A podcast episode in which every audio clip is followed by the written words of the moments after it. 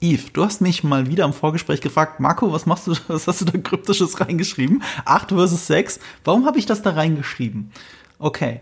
Ich, ich finde das so ironisch, das ist meine Überschrift dafür. Ähm, wir haben uns heute ein Thema, das haben wir uns spontan ausgedacht, aber es hätte vom Timing her nicht besser passen können, weil es gibt ja so einen Hassfilm, den du hast von letztem Jahr, den, den du unsere äh, Flop-Liste reingepackt hast. Und ich muss kurz kurz muss ich Dampf ablassen. Ich muss kurz darüber reden. Wer mir auf Social Media folgt, sieht, was ich so teile und was ich auch teilweise kommentiere. Aber ich muss so hart lachen, dass ein Film, der achtmal für einen Oscar nominiert ist, achtmal, inklusive bester Film, was bedeutet, dass die Produzentinnen auch eine Oscar-Nominierung haben, eine gewisse Margot Robbie und eine Greta Gerwig, dass sich Leute tatsächlich echauffieren darüber, dass der Film nicht genug Oscar-Nominierungen hat. Ja, als ganz klar ein Zeichen dafür, dass wir eigentlich noch in den 50ern leben. Natürlich. Natürlich. Wir haben, eigentlich, wir, haben eigentlich, wir haben eigentlich gar keine Fortschritte gemacht seit der Steinzeit, will, will ich nur sagen. Ich, ich meine, das heißt ja nicht, dass Progression aufhören nö, muss. Das, das ist nicht nö, das Punkt. nicht, aber so zu tun, als würden es gibt, es, Bill Maher hat es mal gut beschrieben. Mhm. Natürlich sollte man immer daran arbeiten, sich noch zu bessern. Das ist, das ist, das ist ganz natürlich und es ist auch eine Tugend. Aber was wir heute erleben, nennt sich Progressophobia. Und zwar so zu tun, als hätten wir uns nie weiterentwickelt. Ja, und manchmal schauen wir uns sogar Sachen an, wir schauen uns sogar historische Persönlichkeiten an, die für ihre Zeit progressiv waren und probieren sie retroperspektiv noch runterzumachen, weil sie in dem Mindset noch nicht in dem Jahrhundert angekommen sind, mhm. wo sie nicht mal gelebt haben. Ja, also stimmt. Und ähm, ich, ich, ich, ich finde das auch deswegen so ironisch, weil es gibt diesen äh, Tweet, den im Prinzip jeder schreibt, ist, äh, es sei ja die Message des Films, dass, ähm, dass jemand wie Ken, in dem Fall Ryan Gosling, zwar seine Anerkennung kriegt in einer Form einer Oscar-Nominierung, aber Margot Robbie und Greta Gerwig nicht. Und ich finde das so unfassbar albern, weil sowohl Gerwig als auch Robbie wegen dem besten Film als Produzentinnen des Films äh, nominiert sind. Nee, warte mal, Margot Robbie als Produzentin und Greta Gerwig ist für das Drehbuch nominiert. Die haben jeweils eine Oscar-Nominierung und äh, er ist in einer ganz anderen Kategorie natürlich nominiert. Nebendarsteller kannst du nicht vergleichen mit bester Film der Hauptkategorie oder bestes Drehbuch. Und sie vergessen, dass die beste Nebendarstellerin auch aus Barbie ist. Und ironischerweise ignorieren Leute, die sowas schreiben, äh, die Minderheit die, die farbige Frau in diesem Film, die nur eine Nebenrolle spielt, wird dann komplett ausgeblendet, als würde sie nicht existieren. Und das ist doch witzigerweise die Message des Films gewesen. Leute, die sich darüber echauffieren, dass die zwei blonden weißen Frauen nicht genug Oscar-Nominierungen haben, reproduzieren die Message des Films. Und das ist eine Ironie, die ich also ich fasse es einfach nicht, was hier gerade passiert. Und ich werde mich jetzt noch mehr in die Brennnesseln setzen, weil ich es ohnehin nicht doll genug mache. Selbst die Nominierung mhm. für die Nebendarstellerin halte ich für lächerlich. Es war jetzt keine großartige Performance, es war ein beschissener Monolog, der, der wirklich aufgedrückt war. Und Margot Robbie keine Oscar-Nominierung zu geben für den Film war richtig. Sie hätte eine verdient für Babylon. Sie war schon in mhm. anderen Filmen 10.000 Mal besser, weil es geht letztendlich um Schauspiel. Wo ich allen recht gebe, ist, wenn die sagen, wie kann es sein, dass Ryan Gosling nominiert wurde, sage ich, stimmt, hat er auch nicht verdient. So, also, nee, erneut, wenn man einen guten, feministischen, emanzipatorisch wertvollen Film sehen will, der sich nicht anfühlt wie so eine Bubble, mhm. guckt Poor Things und oh, wer hat denn da die Nominierung für die beste Hauptdarstellerin des Jahres? Emma Stone. Vielleicht, aber nur vielleicht. Nur vielleicht war sie wirklich so gut. Ich weiß, es mhm. hat sowas mit Leistung zu tun, anstatt jemanden einfach nur aus einer Geste heraus zu nominieren, weil man sich dann selber auf die Schulter klopfen kann und sagen kann, wie toll man ist. Nein, aber sie war wirklich gut. Ich, und sie war nicht nur gut, sie war brillant. Und Emma Stone mhm. mag ich ohnehin sehr gerne. Und dass ich als Emma Stone Fan nochmal so weggeblasen wurde von einer Performance, die wirklich 180 ist von allem, was sie sonst spielt. Ey, mhm. ich will, dass sie den Oscar nach Hause nimmt. Mhm. Aber schauspielerisch war jetzt in Barbie nicht eine Performance so, dass sie in irgendeine Award-Season reingehört, außer die MTV Movie Awards vielleicht. Mike, drop, let the hate flow. Dazu mehrere Sachen. Das eine ist, äh, ich finde, insofern hat Ryan Gosling es Er heißt Gosling. Sag endlich Gosling. Gosling. Da ist ein G am Ende. Mein Gott, ich denke immer, das G ist stumm.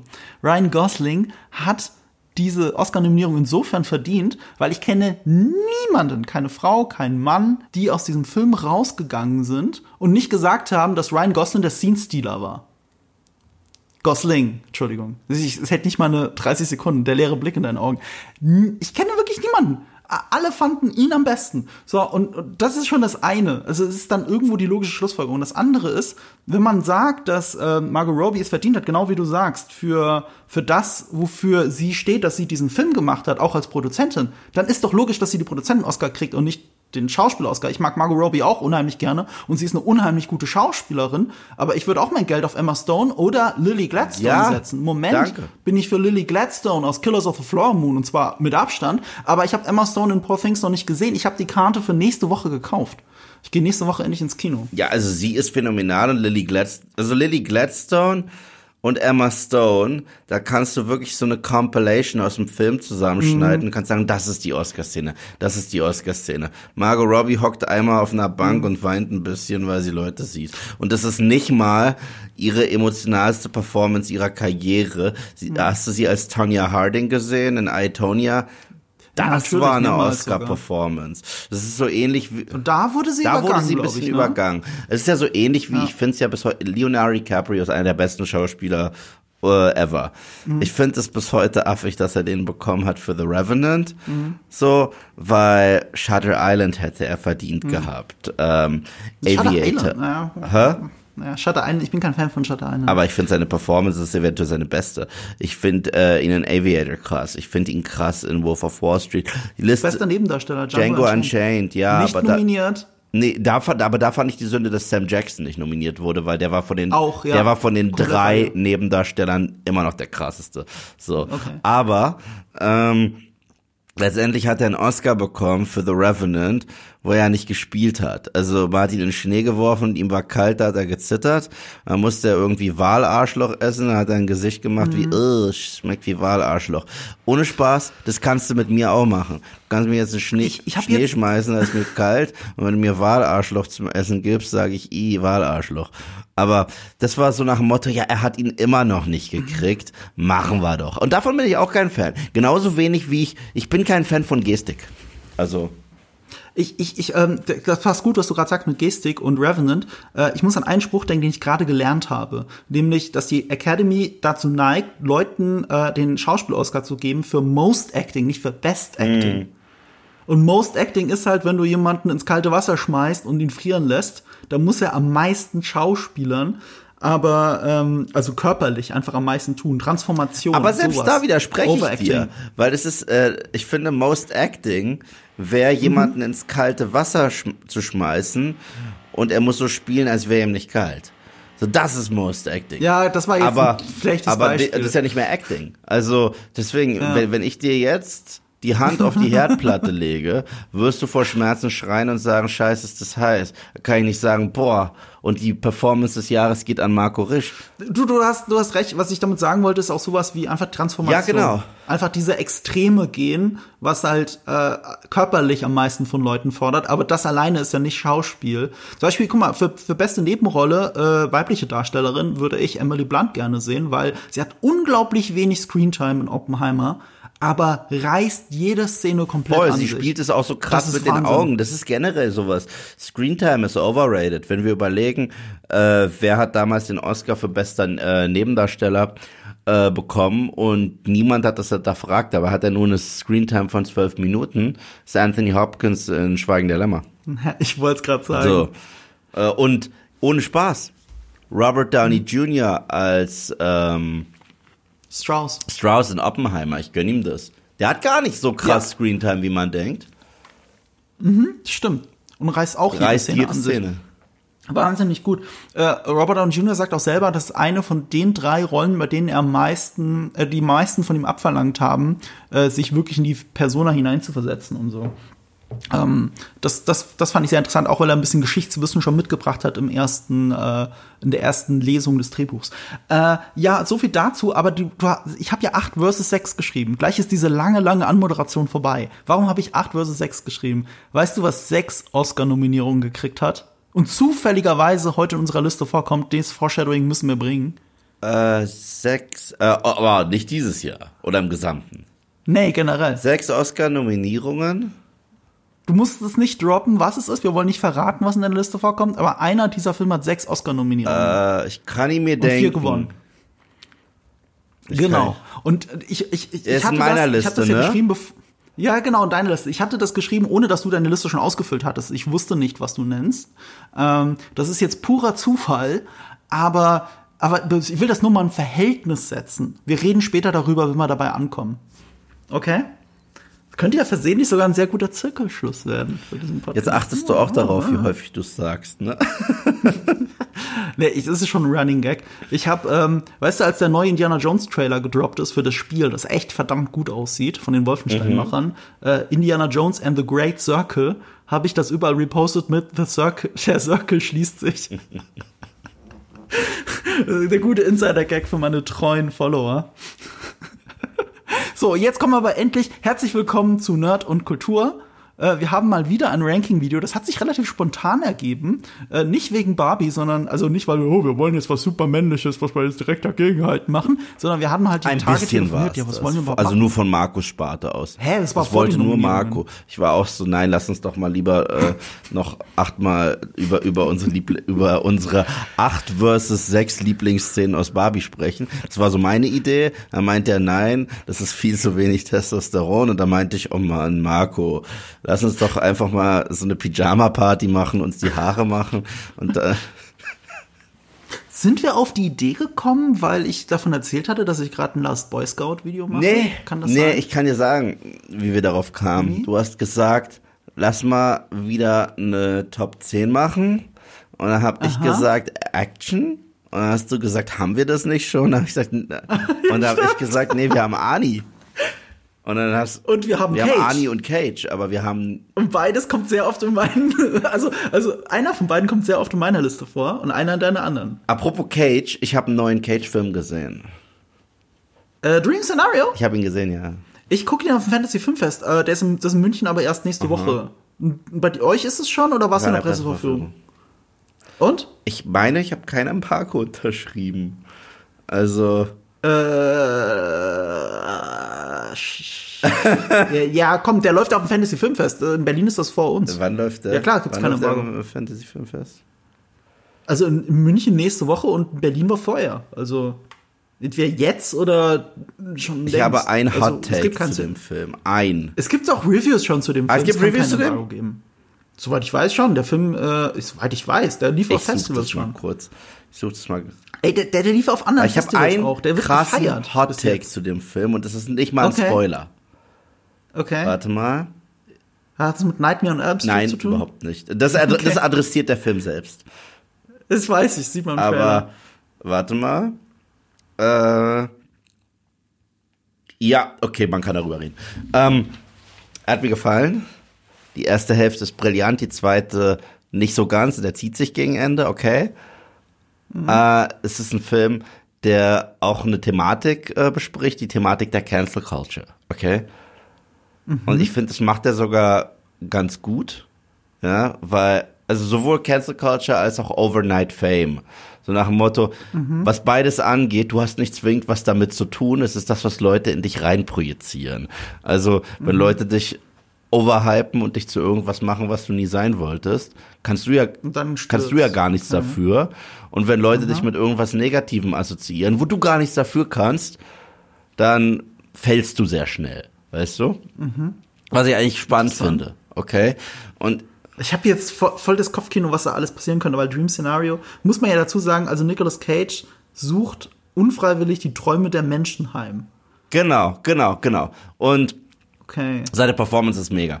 Ähm, aber es gibt ein, und deswegen ist es kein Spoiler, weil es hat nichts mit der Handlung zu tun, umso mehr hat es mich aufgeregt. Ein Film, der sich um Cancel Culture dreht. Ja, weißt du noch, als du und äh, ich habe den Film ja nicht gesehen. Wie hieß der, dieser, den du so kacke fandst, von äh, mit Harry Styles und äh, Ähm, Don't, Worry, Darling. Und dann dann wurden du und ich gezwungen, eine Debatte über Jordan Peterson äh, zu fü führen. Äh, Wieso gezwungen? Im ja, ja, aber, aber, aber, aber weil der Film im Grunde genommen gleichgesetzt hat mit ganz, ganz Ach so, ja, weil das die Olivia Genau, Wilde, die genau. Regisseurin, selber erzählt hat und dann mussten wir das natürlich adressieren, Genau. äh, inwiefern sie eigentlich den Feind aus ihren Augen überhaupt Genau. verstanden Und hat. hier in dem Film gibt es eine Throwaway-Line. Und es ist wirklich, das Mhm. ist, der, der Film wäre eigentlich nicht anders. Also du hättest das komplett rauslassen Mhm. können. Erneut über Peterson und über Joe Rogan. Ja. Und beide werden de facto gleichgesetzt mit der Alt-Right-Bewegung. Einer bösartigen, gewalttätigen, rassistischen, antisemitischen äh, Bewegung. Und damit haben die beiden ja gar nichts zu tun. Also absolut nichts. Egal wie du zu, also nichts. Nee, äh, der eine ist sogar ein Bernie Bro gewesen. Ja. Also es ist, es ist komplett lächerlich. Aber Welcher von beiden ist Bernie Bro? Joe Ja. Rogan oder was? und, und äh, ich denk mir, weißt du, immer wenn sowas passiert in Filmen, bin ich kurz raus aus der Immersion. Ich bin dann einfach kurz, ich habe wieder zehn Minuten gebraucht, um wirklich wieder reinzukommen. Aber danach musste ich noch mehr drüber nachdenken. Ein Film über Cancel Culture und unfairer Diffamierung teilweise macht genau das mit einer Line. Weißt du? Und Ich weiß genau, du und die. Ironie ist mir halt nicht äh, abhanden gekommen. Deswegen, ja. Erneut, äh, es, es ist eine Line im Film. Aber lass uns das ganz kurz einordnen, warum wir das so skeptisch sehen. Äh, wir haben das ja schon mal gesagt, Jordan Peterson ist, bevor er durch seine philosophischen Ansichten berühmt geworden ist, ist er, äh, ist, er ist ein Spezialist für Antifaschismus. Ja, absolut. Oder für faschistische Geschichte. Und du kannst kein größerer Antifaschist sein, selbst wenn du seine Ansichten als faschistisch siehst. Er ist halt ein Antifaschist. Und über ihm zu sagen, er sei eben alt-right, ist halt ein bisschen Er ist schwierig. recht alt-right. Und, Also äh, ganz kurz, selbst wenn du ihn für einen Arsch hältst, was, weißt du, be my guest, du kannst jeden als Arsch betiteln. Du kannst jeden als unsympath oder arrogant oder was auch immer oder echauffierend, bla bla bla. Der Typ ist der größte Gegner von Rechtsradikalismus und dem Dritten Reich, okay? Und die Ja. Alt-Right, d- weißt du, es gibt ja auch konser konservative Leute, die nichts mit dieser Ethnolehre und diesem äh, wirklich menschenverachtenden Scheiß zu tun haben. Die sind einfach nur Konservative. Okay. Ja. Zum Beispiel Ben Shapiro war das Nummer eins Ziel eine Zeit lang der Alt-Right, die ihm Morddrohungen geschickt haben. Weil er Jude ist. So einfach. Okay. Und Leute in diese Ecke zu schieben, die wirklich nichts damit zu tun haben und teilweise sogar Gegner davon sind, das halte ich für, das halte ich für eine Sünde. Ich, ich merke auch, was, was das auch ein bisschen eine Sünde ist. Wir haben einen Ja, Podcast weiß. angefangen über die zehn besten Actionfilme aller Zeiten und wir sind in den ersten 20 Minuten haben wir es geschafft, über Barbie und die Alt-Right-Bewegung Ist krass, zu reden. Äh, das sind, das sind Themen, die habe ich jetzt einfach so nicht kommen sehen, obwohl ich mir Barbie aufgeschrieben habe. Also lass uns, äh, lass uns Ich mal langsam weiß, Richtung ich Entertainment weiß. Aber du gehen. verstehst, habt woher ja ich komme, oder? Sowas. Ich verstehe genau, was du meinst. Äh, aber ich glaube, wir sind vielleicht auch nicht die Richtigen, um das jetzt weit und breit Ich weiß. auszudiskutieren. Vor allem nicht in unserem Ja, erst recht, ich, erst recht, ich bin selber einer, der sagt immer, alles ist zu politisch und jetzt äh, wurden wir selber viel zu politisch. Reden wir über, über zehn Die nicht Filme, politisch die nicht weniger politisch sein können. Mir fällt gerade auf, wir haben hier nur eine Doppelung. Ja, das ist krass, aber und wir haben für die eine Doppelung aber keine Ehrennennung, mein Freund. Aber ich muss dazu sagen, ich habe mir auch erst deine Liste angeguckt und ich meinte, ja, der könnte auf meiner stehen, der könnte auf meiner stehen, der könnte auf meiner stehen. Aber es war so ähnlich, wie als ich mit Sebastian und Hardy unser Halloween-Special gemacht habe. Ich war so, okay, ich bin froh, dass es drauf ist, ich bin froh, dass es drauf ist. Ich will noch mehr Filme in diesem Pool haben, weil nichts wäre langweiliger, wenn wir so über unsere Lieblings-Horrorfilme sprechen oder über unsere Lieblings-Actionfilme, wenn sich die Listen zu krass gleichen. Das heißt, das, äh, es ist ja ohnehin, es ist ja eine Mammutaufgabe, nur fünf zu finden. Das ist ja wirklich scheiße.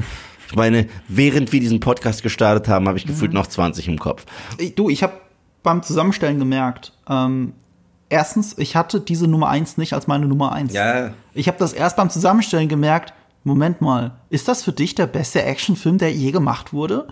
Und, äh, und ich musste mir das eingestehen und musste auch eingestehen, ähm, für diese Liste, gewisse Filme stehen dort, wo sie stehen, weil sie gewisse Sachen repräsentieren ja. für mich.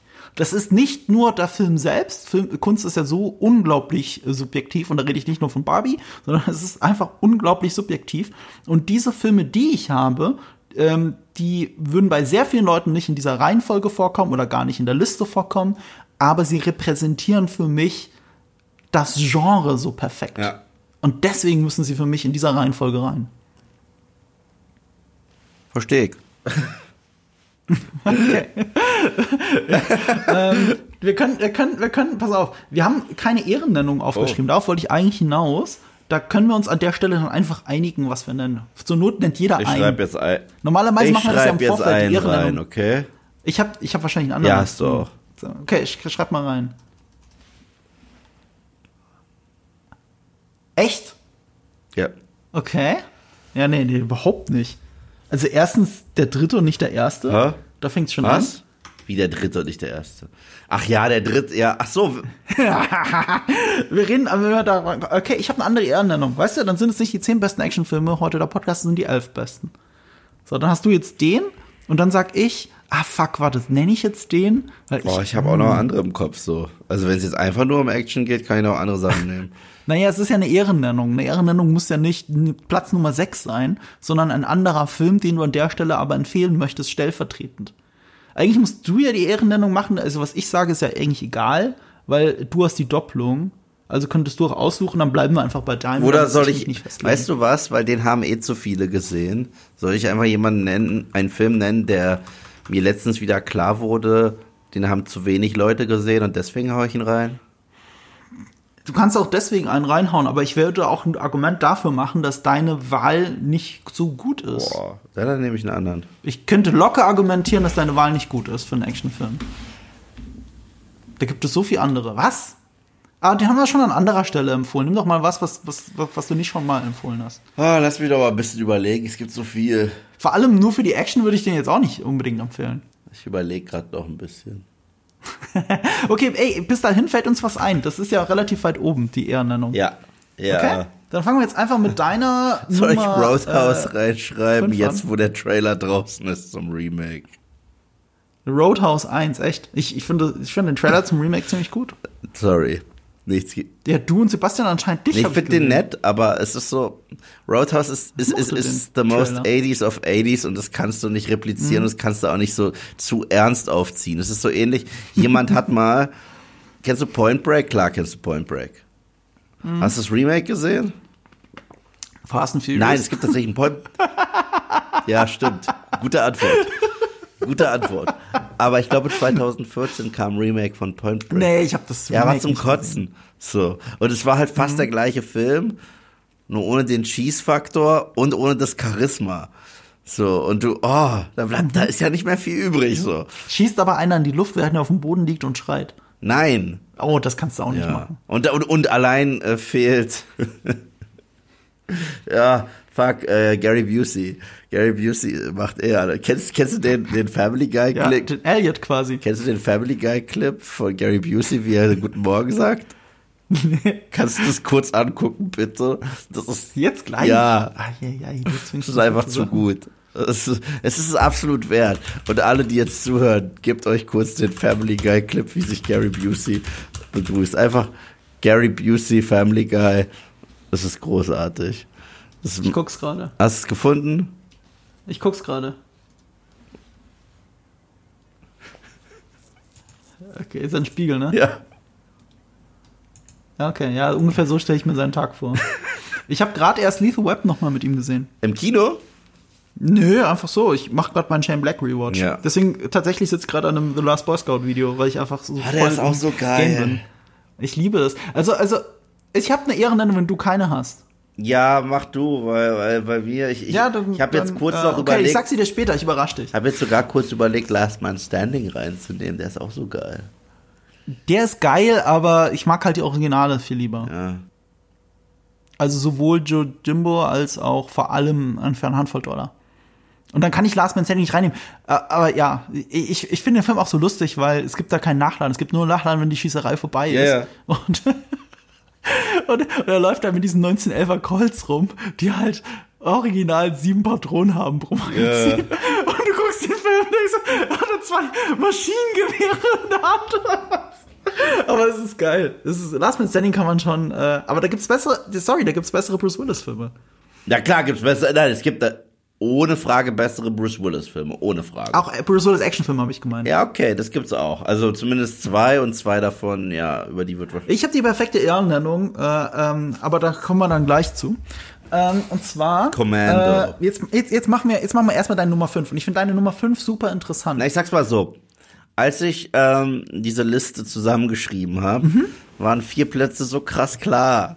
Weißt du, vier Plätze waren so offensichtlich, dass ich gesagt habe, so, aber jetzt springe ich nicht zurück in die 80s, könnte ich, jetzt springe ich nicht zurück in die 90s, könnte ich.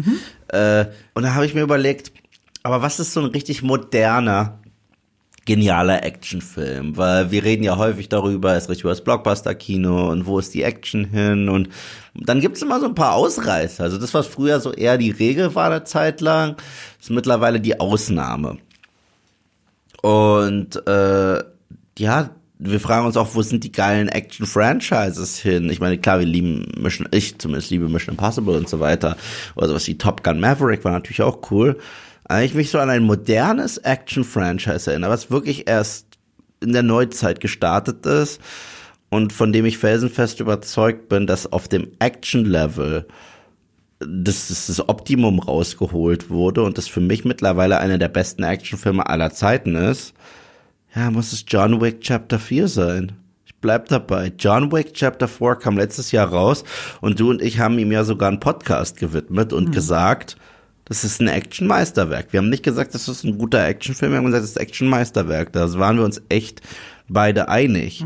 Und je länger ich drüber nachdenke, desto mehr verfestigt sich dieser Gedanke. Das war nicht dieses, okay, wir haben den gerade gesehen, sind immer noch geflasht, was manchmal passiert. Man ist aus dem Kino raus, dann lässt man es noch mal ein bisschen sacken und dann wird ein Film entweder besser oder schlechter oder ungefähr gleich. Aber dieser Film, ja, der hat für mich Action-Geschichte geschrieben in gewisser Hinsicht.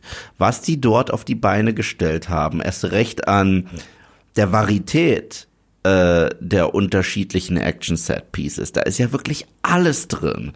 Und alles so geil getimed, so geil choreografiert, so geile Kameraarbeit. Es gibt ja sogar diesen, ähm, hier, diese Vogelperspektive-Szene. Wie heißt es? Hotline Miami oder so? Äh, unfassbar. Und es hört nicht auf. Ich meine, wenn ich ein Problem mit John Wick 3 hatte, war es, dass der ab einem gewissen Punkt zu redundant und zu repetitiv wurde. Ich fand, der hat super angefangen, aber dann irgendwann habe ich das Gefühl, ich habe alles gesehen, ich bin bereit dafür, dass der Film endet. Und John Wick 4 ist länger und hat dieses Problem nicht. Ja, weil er das so, nicht. Weil er das so frisch hält und es dann sogar mit einem Western-Duell enden lässt. Und jedes Mal, wenn du denkst, du hast jetzt, glaube ich, alles gesehen, was in dieser Trickkiste vorhanden ist an Actionsequenzen, sagt der Film, nein, nein, vertrau uns, wir nehmen dich an die Hand, da kommt noch was. Und es ist anders. Und deswegen wollte ich John Wick Chapter 4 hier einfach mal würdigen, weil uns, gerade mir wird ja so häufig unterstellt, diese früher war alles besser Manier und das stimmt gar nicht.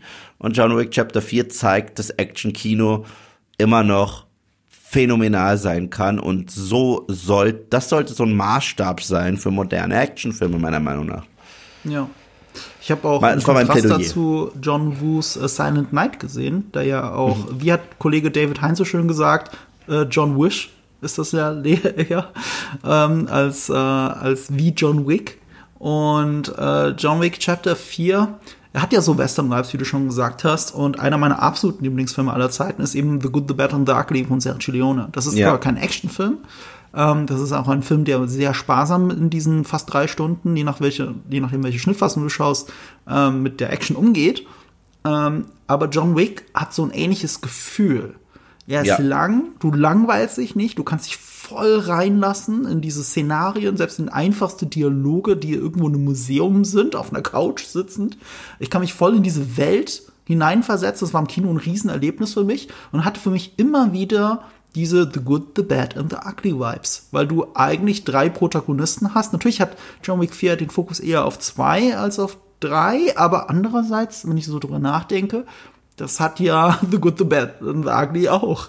Ja. Äh, The Bad ist der, der am wenigsten vorkommt. Und, ähm, und dieser Film hat einfach genau diese Vibes und mündet in einem epischen Finale und ist ein moderner Action-Kultfilm und nicht einfach nur der vierte Teil mit noch mehr Action, noch länger, der das alles irgendwie zu Ende führt, sondern genau das, was du sagst, ist ein absoluter Klassiker und zwar jetzt schon und zwar aus letztem Jahr. Das ist so krass und äh, ich sag's mal so, dieses John Wick Worldbuilding und diese Welt, in der wir uns befinden, die ist ja dort schon ziemlich Banane und da denken sie sich auch jedes Mal neue Sachen aus und manchmal denkt man sich, ist das nicht total widersprüchlich zu dem, was vorher war und eigentlich könnte mich das stören, tut's aber gar nicht, weil es eigentlich eh nur eine Ausrede dafür ist, noch mehr Sachen wagen zu können. Was der Film aber gut macht, ist die Momente zwischen den Hauptfiguren, die sind nonverbal, die sind gar nicht so expositionslastig, wie man denkt. Also gerade zwischen Keanu und Donnie Yen und dem dritten Schauspieler, ich glaube, der nennt sich Nobody, sein Charakter dort, dieser mit dem Hund. Und da passiert echt eine Menge an Charakterentwicklung, ohne viel sagen zu müssen. Und das ist eigentlich eine Königsklasse. Wenn ich mir angucke, wie viel in Filmen, wo ja eigentlich mehr Wert auf äh, quote unquote Substanz gelegt wird, wie viel ausgesprochen werden muss, anstatt dass es sich organisch anfühlt. Und hier gegen Ende gibt es ein paar Charakterwendungen, wo du verstehst, warum ist der jetzt mit dem, warum ist der jetzt nicht mit dem. Verstehst du total. Und es ist super. Es gibt eine Szene zwischen Keanu und diesem Nobody, die so schön ist, obwohl geschossen wird. So, du weißt, was ich meine, oder? Ja. Yeah. Und auf der anderen Seite gibt's an der Treppe, wo Keanu gefühlt achtmal runterfällt, eine starke Szene zwischen ihm und Donnie Yen. Und äh, ja, also es ist echt ein unfassbar toller Film. Ich habe ihn zweimal im Kino gesehen. Und das Besondere ist, es war der John Wick-Film, vor dem ich am meisten Angst hatte, weil ich gehört habe, wie lang der ist. Und da dachte ich, das wird nicht meins. Also ich mag die John Wick-Filme echt gerne, aber kein John Wick-Film verdient diese Runtime im Leben nicht. Das, das, wird, das wird mich alle machen. Ich werde rauskommen und sagen, ja, das, was mir geboten wurde, ist cool, aber es hättest du auch in zwei Stunden oder 90 Minuten machen können und das hätte gereicht. Aber wenn man dann sieht, wie viel Energie, Mühe, Unterschied, sogar unterschiedliche Actionstile. Also du hast dort Schwertkampf, du hast dort Martial Arts, du hast dort dieses Gunfu, du hast Western Shootouts, du hast Stunts mit Tieren. Also du hast Verfolgungsjagd mit Auto. Es gibt halt nichts, was du nicht drin hast. Ja. Also ja, deswegen, je länger ich drüber nachdenke, der gehört auf diese Liste. Und deswegen ja, John Wick Chapter 4. Ja. Wie gesagt, super interessante Wahl, weil äh, gerade noch hatten wir ein Ranking mit den besten Filmen des Jahres. Und da hat's ja John Wick Chapter 4 nicht bei uns beiden nicht draufgepackt, auf, äh, drauf geschafft auf die besten fünf.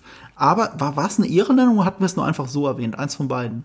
Also er war in meinem Top 10 Video drauf. Er Also, war auch in meinen Top 10, die ich aber, äh, glaube ich, nur auf Letterbox veröffentlicht habe. Ja.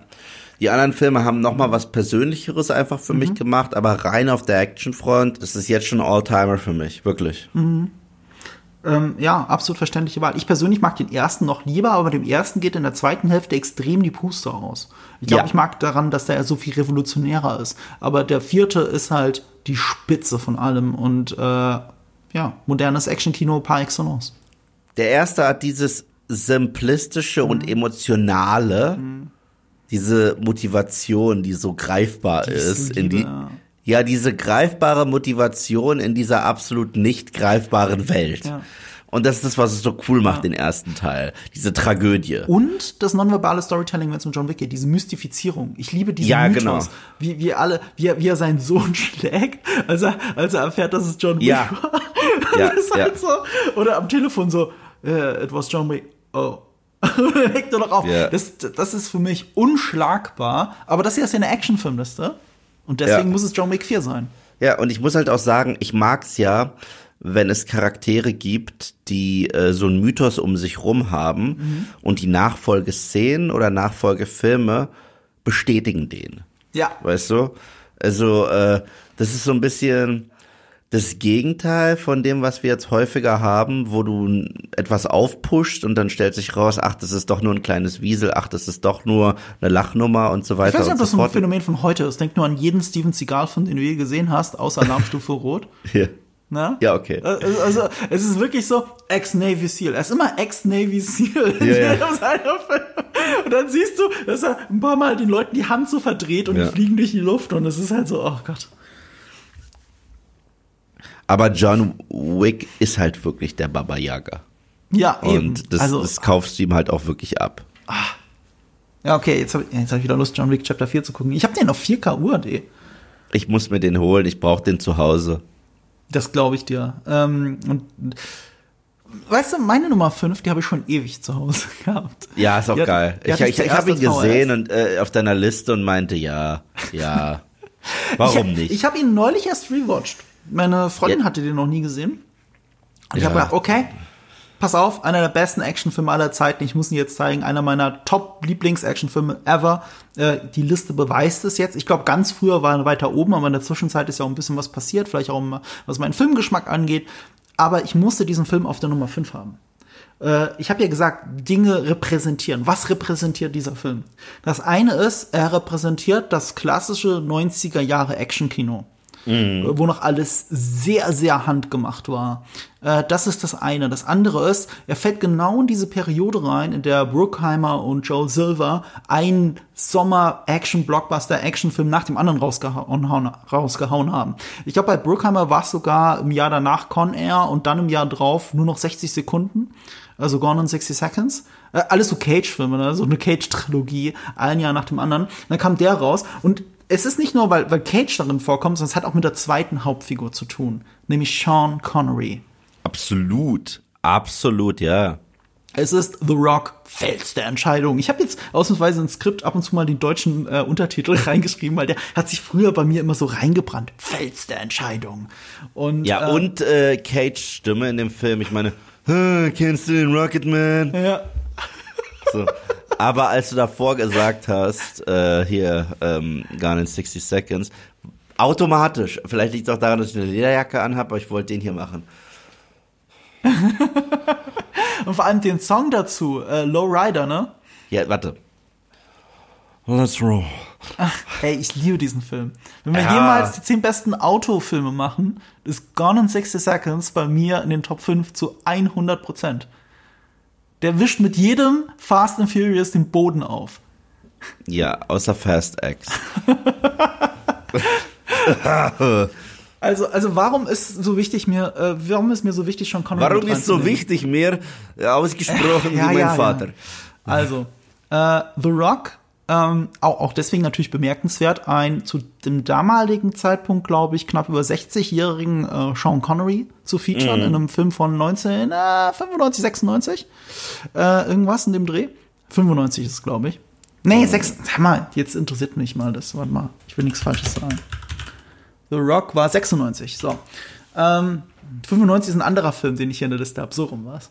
Ähm, Connery, es gibt ja diese schöne Fantheorie, kennst du die zu Connery und The Rock? Ja, klar, dass das eigentlich ein äh, James Bond äh, Spin-off slash Sequel ist und dass er jetzt äh, bei seinem letzten, bei seiner letzten Mission für äh, ihre Majestät, für den Dienste der Majestät äh, eingesperrt wurde und dort rausgelassen wird.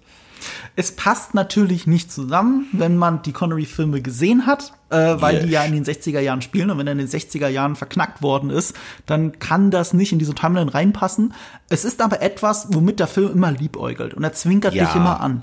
Du, die Connery-Figur, die du da siehst, ähm, das ist, der ist eben entstanden, auch aus dem Gedanken heraus, das könnte ja der James Bond sein aus den 60er Jahren. Und wenn man das filmhistorisch betrachtet, je nachdem, welchen Filmhistoriker du fragst, du kannst ein Argument darüber machen, dass Goldfinger der eventuell erste Actionfilm der Filmgeschichte war. Bis dahin waren das, was Action war im Kino, waren entweder Kriegsfilme und das sind äh, Schrägstrich eben Antikriegsfilme, das sind keine reinen Actionfilme, oder es waren Western. Und Western sind auch keine reinen Actionfilme, egal wie viel Schießereien du da reinpackst, außer es ist Last Man Standing. So, und äh, ähm, Geiler Film.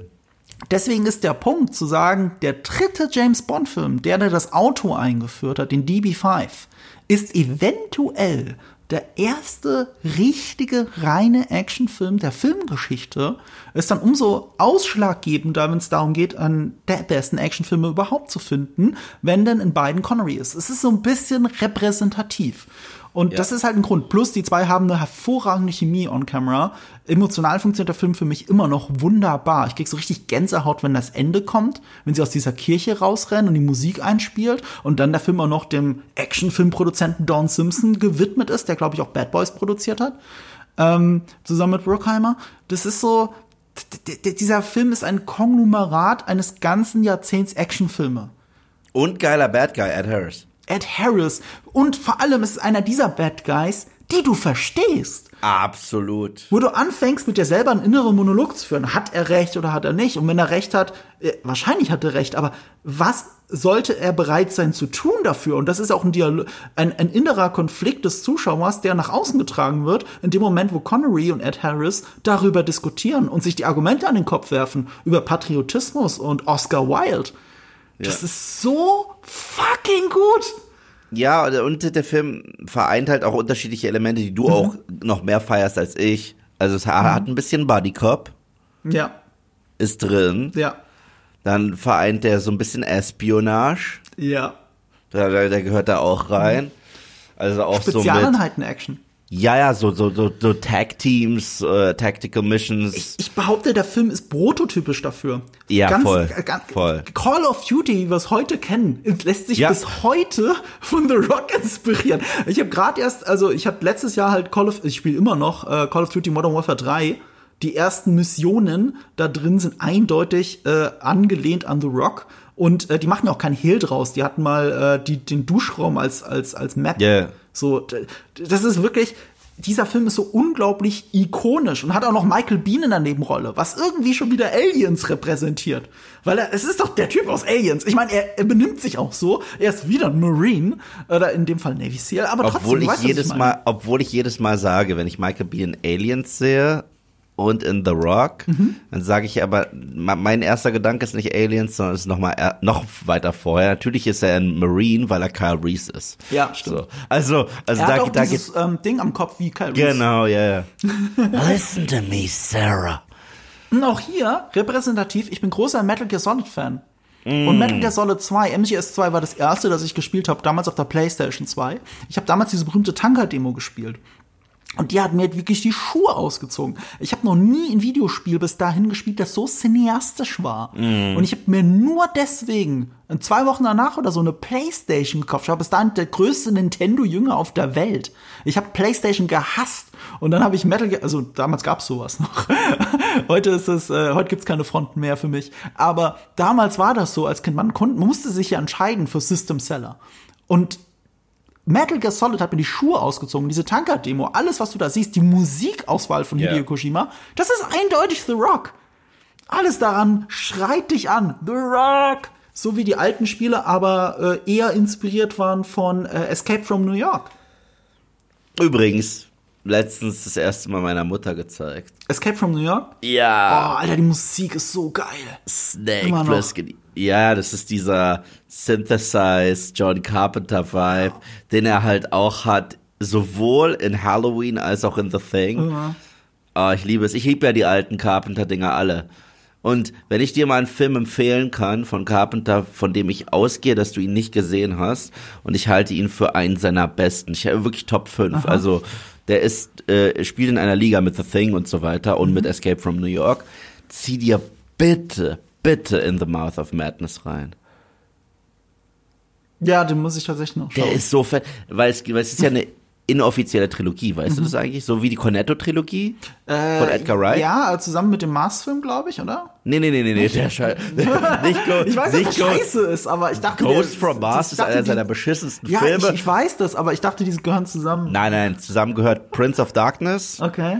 The Thing und In the Mouth of Madness. Das ist seine Apokalypse-Trilogie. Ah, okay. Und alle äh, beinhalten unterschiedliche Aspekte der Apokalypse und wie sich die Menschen sie vorstellen. Mhm. So vom religiösen bis hin zum Body Horror, bis hin zu außerweltlich. Also es ist ganz, ganz Da muss ich in der Vollständigkeit halber wahrscheinlich wirklich schauen, weil ich ja The Thing so liebe. Und In the Mouth of Madness ist für mich mittlerweile, je häufiger ich ihn gucke, ja, direkt unter The Thing. Aber, aber, aber er ist, er ist so gut. Und Sam Neill, muah, Sam Neill in dem Film allein. ja. Er ist auch der, der Event Horizon rockt. Ja, genau, genau, genau. Aber ich mag ihn noch mehr in, in The Mouth of Madness. Okay. Das ist so eine Performance, wo er richtig frei dreht, wo, wo er ein bisschen cagig sein darf gegen Ende. Was cool ist. Ja, davon profitiert der Film auch sehr. Ähm, übrigens äh, bei The Rock hier äh, grüner Rauch. Ich muss nur sagen, Ja. grüner Rauch, da krieg ich schon direkt Gänsehaut. Ja. Und, und, und das ist halt Michael Bay at its best. Also besser war er ja, nie wieder. Er hat da einen Stil entwickelt, den er dann irgendwann, wo er fast eine Parodie von sich selbst geworden ist. ja. Aber wir sind ja da angekommen, wo wir Transformers-Filme haben, wie letztes Jahr, nicht von Michael Bay. Und ich schaue ihn und ich sag ja, der ist schlecht. Und ich kann es nicht fassen. Das Einzige, was diesem Film helfen würde und ihn ein bisschen besser machen würde, ist Michael Bay. Ich will die Hubschrauber-Slowmos. Ich will die Explosion mit dem weißen Rauch drin. Das kann halt nur er in dieser Perfektion. Bayism, da gibt es ein ganzes Essay dazu äh, Ja, ja. auf YouTube, das sehr gut ist, äh, das diesen äh, Neologismus ganz gut erklärt. Was Bay, also Bay kann halt Dinge, die andere nicht können. Und Ja, das ja. macht er halt gerade so als, wie soll ich sagen, er verkauft sich dann selbst. Er macht nur noch das Zeug, ohne dass es irgendein Herz hat. Und das Herz muss ja nicht von ihm kommen, ne? Das kann auch wegen der guten Produktion kommen, wegen Jerry Bruckheimer oder in Bad Boys, weil die Chemie zwischen Martin Lawrence und Will Smith so unglaublich gut ist. Mega, Ähm, ja. Aber das sind, das sind für mich seine zwei besten Filme, Bad Boys und The Rock. Das, ja, da- da ich mag aber auch Bad ran. Boys 2, muss ich sagen. Bad Boys 2 ist auch gut, aber ich liebe The Bad, Bo äh, Bad Boys 1. Also Ich auch. Bad, Bad Boys 1 ist wirklich mega. Mhm. Also der ist wirklich super geil. Den zweiten finde find ich cool, Mhm. aber der erste, der ist der Wahnsinn. Und der hat auch noch diese 90s Ästhetik. Ja, genau. Ja, ich, ich, ich liebe den. Ich Die, liebe den die total. sich bis heute, ich habe gerade erst für meinen anderen YouTube-Kanal GigaTV Mac ein Video über GTA geschrieben. Mhm. Und äh, über die Filmreferenzen, die da so drinstecken. Und die GTA-Entwickler haben sich schon seit San Andreas, äh, haben sie sich auch sehr von Michael Bay inspirieren lassen, wie sie LA, also Los Santos, beziehungsweise sogar äh, Vice City, also Miami, darstellen. Das, das aber Vice City war ja sehr Scarface. Schon, aber Vice City ist ja auch der Schauplatz von GTA 6, von dem neuen. Ja. Und was ist im Trailer natürlich drin? Das Logo der Stadt, diese, diese, diese Hollywood-Sign, halt bloß Ja, mit, ja. statt Miami, wie in Bad Boys, ist es halt weiß für Vice City. Also es ist, es ist auch noch in dieses Orange getaucht. Die haben einfach eins zu eins Michael Bay kopiert. Ja. Und das ist halt Bay-Ästhetik und die hat er natürlich dann noch ein Jahr später nach Bad Boys eben mit The Rock auf die absolute Spitze getrieben. Und klar, der Film geht durch, ne? Also ich, ich, es geht was, was ich, irgendwas über zwei Stunden. Der, der Film läuft durch wie ein Musikvideo, ohne Atempause. Von Ja. Anfang bis Ende. Aber das muss ich schon auch irgendwie honorieren. Das muss ich einfach sagen, okay, das, das kann nur er in dieser Perfektion. Ist so. Ist wirklich so. Und das ist halt hier die Spitze. Deswegen ist es da drauf. Ähm, deine Nummer vier war klar, dass die, die fünf ist. Ja, aber, aber, aber, aber bevor wir über meine Nummer 4 sprechen. Genau. Wir haben jetzt so viel Adrenalin gehabt. Mhm. Ich muss sagen, Marco, nach dieser Action brauche ich erstmal was zu trinken. Und Sagst du, während ich es mir damit hereinschiebe. schieb dir kurz was rein und dann machen wir Werbung. So, äh, so. Und damit kommen wir zu Werbung, denn heute geht es mal wieder um Holy-Getränke. Und ohne Spaß, was ich direkt sagen kann, keine, keine Lüge, kein Nichts, ihr könnt alle fragen, Sebastian und Co. Ich habe ja mittlerweile ordentlich viele Holy-Pakete hier im Büro stehen. Mhm. Und Anfang dieser Woche war das wirklich so, wie die Kids zu Weihnachten. Da ist die gute Kollegin Gina und äh, der gute Kollege Hardy und André, die sind da an diese Box gerannt. Ich habe gesagt, bedient euch. Bedient mhm. Und wirklich so, ah, guck mal. Da, da. Und dann habe ich später ein Meeting und André hockt da mit einem Holy Shaker, mit einem Geschmack drin, den ich gerade in diesem Podcast das erste Mal koste. Und es ist Holy Christmas. Da, das ist das erste Mal keine Alliteration Mhm. Aber ich glaube, weil es halt ein Special Christmas Drink ist. Ja. Und da ist ein Schweinchen drauf. Das und ist ich muss äh, sagen, der Bratapfel-Dings, ne? Das wie, ist der Bratapfelgeschmack. Das klingt richtig random. Ich muss sagen, schmeckt aber lecker. Den wollte ich noch ausprobieren. Vor allem den kann man auch heiß trinken. Den habe ich in der Arbeit bereitstehen und wollte den mal kann mit heißem Wasser trinken. Ich trinke den gerade kalt, aber ich finde es gut. Ich trinke die ja meistens einfach nur, wie gesagt, als Erfrischungsgetränke. und ich bin, hin und weg. Das ist wirklich super geil. Ich liebe halt auch das Design. Ich muss sagen, ich finde das immer richtig witzig, mir ein neues Logo anzugucken mit einem neuen Tierchen. Und ich freue mich wie blöd, dass das, das eine Alliteration ist. Wie, hier habe ich neben mir Bubblegum Butterfly. Das ist wirklich eins zu Bubblegum. Ich kann es Ja, aber das ist wirklich wie diese Kinderkaugummis. Ja. Und ich finde es super. Also es gibt halt äh, Sorten, die süßer schmecken. Es gibt Sorten, die so ein bisschen saurer sind. Und ohne Spaß, es ist, obwohl es süß schmeckt, es ist ohne Zucker, ohne Taurin.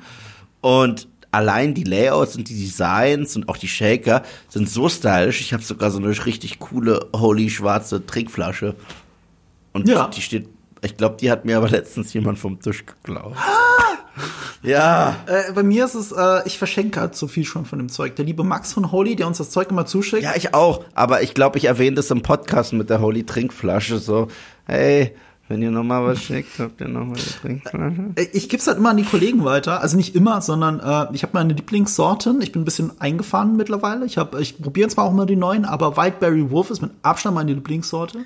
Ähm, uh, den habe ich mir gerade auf den Tisch gestellt. Also nicht also? hier im Podcast, sondern auf meinen Schreibtisch, mhm. weil ich den danach kosten wollte. Aber irgendwie fand ich das so spannend mit dem Weihnachtsgeschmack und weil André das gestern geschlürft hat dass ich äh, wirklich wissen wollte, wie das ist, weil ich dachte mir, Bratapfel mhm. als Drink, das klingt so seltsam, das musst du kosten. Mhm. Äh, ich habe jetzt in, in, bei uns in der Arbeit den Ruf, dadurch, dass ich so viel davon verschenkt habe und so viele Leute davon abhängig gemacht habe. Also Kollege Phil zum Beispiel, Hoffmann kennst du ja, der vorher ja. in Berlin gearbeitet hat und jetzt hier unten in München. Der ist süchtig geworden danach. Shoutout an Phil. Äh, dem habe ich halt einen Shaker geschenkt und so ein, zwei Probierpackungen und äh, der stützt sich als. Ich habe ich hab einmal irgendwas ins Bermuda-Dreieck bei uns in der Arbeit gelegt, also wo man Sachen hinlegt, die dann jeder mitnehmen darf. Und also sie verschwinden, das ist das Bermuda-Dreieck. Ähm, hab das dann in der Arbeit so announced, so ey, ich habe übrigens gerade eine Packung Holly da hinten hingelegt von einer Sorte, äh, die ich jetzt nicht unbedingt brauche. Und dann sind sie auf einmal losgerannt. es ist, es ist, es, es hat einen Ruf mittlerweile, als, als wäre ich der Drogendealer am Hauptbahnhof, der kostenlose Brübchen verteilt. Aber so ist es genau bei mir. Also äh, einer aus dem Social Team, ich möchte keinen Namen nennen, hat sich sogar, ich habe ihm meinen Adventskalender geschenkt, weil er sich so darüber gefreut mhm. hat und er hat tatsächlich gibt dir das, über unseren Podcast. Ja, der hört den. Deswegen Grüße, ich weiß, dass du uns hörst gerade, ja, hat äh, den äh, unseren Code Nerdkultur 5 tatsächlich benutzt und äh, damit 5 Euro gespart für Neukunden. Mhm, damit könnt ihr zum Beispiel das Probierpaket holen für 14,99 Euro dann. Ja. Oder wenn ihr schon Bestandskunden seid, könnt ihr mit Nerdkultur 10% auf eure Bestellungen sparen. Den Link dazu gibt's in den Show Notes. Wir haben noch gar nicht gesagt, was Holy ist. Wir haben nur gesagt, das ist ein Erfrischungsgetränk. Aber im Grunde genommen ist es eine Alternative zu regulären Energy Drinks. Ohne Zucker, sagte ich schon, ohne unnötige Inhaltsstoffe wie Taurin. Und es gibt auch keinen Dosenmüll. Das sind im Grunde genommen diese netten, coolen, ähm, ja, das, das sind, sind das Dosen? Was ich da in der Hand habe. Ja, es sind halt Pappdosen, deswegen es sind Pappdosen. Genau, es sind Pappdosen, die immer ganz äh, stylisch illustriert worden sind auch noch. Und äh, da drin ist dieses Pulver auch noch mit einem eigenen Löffel. Und es gibt halt unterschiedliche Versionen von Holy. Es gibt diese Eistees, es gibt die äh, Energy Drinks. In diesem Probierpaket ist halt auch noch alles mit drin, dass man sich so ein bisschen durchkosten kann, was einem eher gefällt äh, und was einem nicht so gut gefällt, dass man ganz genau mhm. äh, sich auf den eigenen Geschmack einstellen kann. Dann rührt man das sich so ein bisschen an mit Wasser und das ist es schon. Mhm. Und es ist mega gut. Vor allem mit kaltem Wasser. Kann ich ja, empfehlen. Ja. Oder sogar extra Eiswürfel reinmachen. Das ist. Im Sommer ist es der ja, Wahnsinn. Im Sommer ist es der Shit. Es ist ähm, alles vegan, natürliche Aromen, ohne Zucker und halt weniger als 20 Kalorien pro 500 Milliliter. Das ist halt mhm. eine sehr, sehr gute Softdrink-Alternative, die ich von Herzen empfehle. Auch wenn wir irgendwann nicht mehr Werbung für Holy machen sollten, bin ich leider ein Sucker dafür geworden, weil im Moment trinke ich jeden Tag Holy. Ganz ehrlich, das ist mein Kaffeeersatz. Ich trinke statt Kaffee trinke ich Holy. Das hält mich auch fit und schmeckt besser. Ich muss gestehen, ich trinke beides, aber ja. Ich trinke höchstens eine Tasse nur noch am Tag tatsächlich. Ja, und da äh, ich, ich ziehe mir dann lieber noch äh, 500 Milliliter Holy rein. Da will ich auch irgendwann mal hinkommen. Erst ja, das eine dehydriert dich und das andere hydriert dich. Und deswegen ja, genau. ist die Argumentationskette dann ganz eindeutig für mich. Okay, genug Werbung an dieser Stelle. Link in den Show Notes. Werbung Ende. So, jetzt wissen wir auf jeden Fall, was man macht, wenn man dehydriert ist, ja. Aber Marco, weißt du, was man macht, wenn es blutet? ich habe keine Ahnung, ich habe keine Zeit dafür. If it bleeds, we can kill it. Und das ist mein Platz 4. Ja, Überraschung, Überraschung für alle da draußen. Es ist mal wieder Predator. Und ich bin da echt in mich gegangen, weil ich liebe ja Predator aus so vielen unterschiedlichen Gründen. Und deswegen gehört er halt auch auf diese Liste. Es ist einer meiner Lieblings-Ani-Filme, ja, weil ich halte das sogar für eine von besten Anis Performances. Es ist einer meiner Lieblingsfilme überhaupt. Ja, weil er so genial mit Genre spielt. Und eine Drei-Akt-Struktur hat in der jeder Akt wirklich abgegrenzt nochmal ein eigenes Subgenre ist, was ich cool finde. Und da bin ich echt nochmal in mich gegangen. Aber als reiner Actionfilm gehört er da auch rein? Fuck yeah, gehört er das.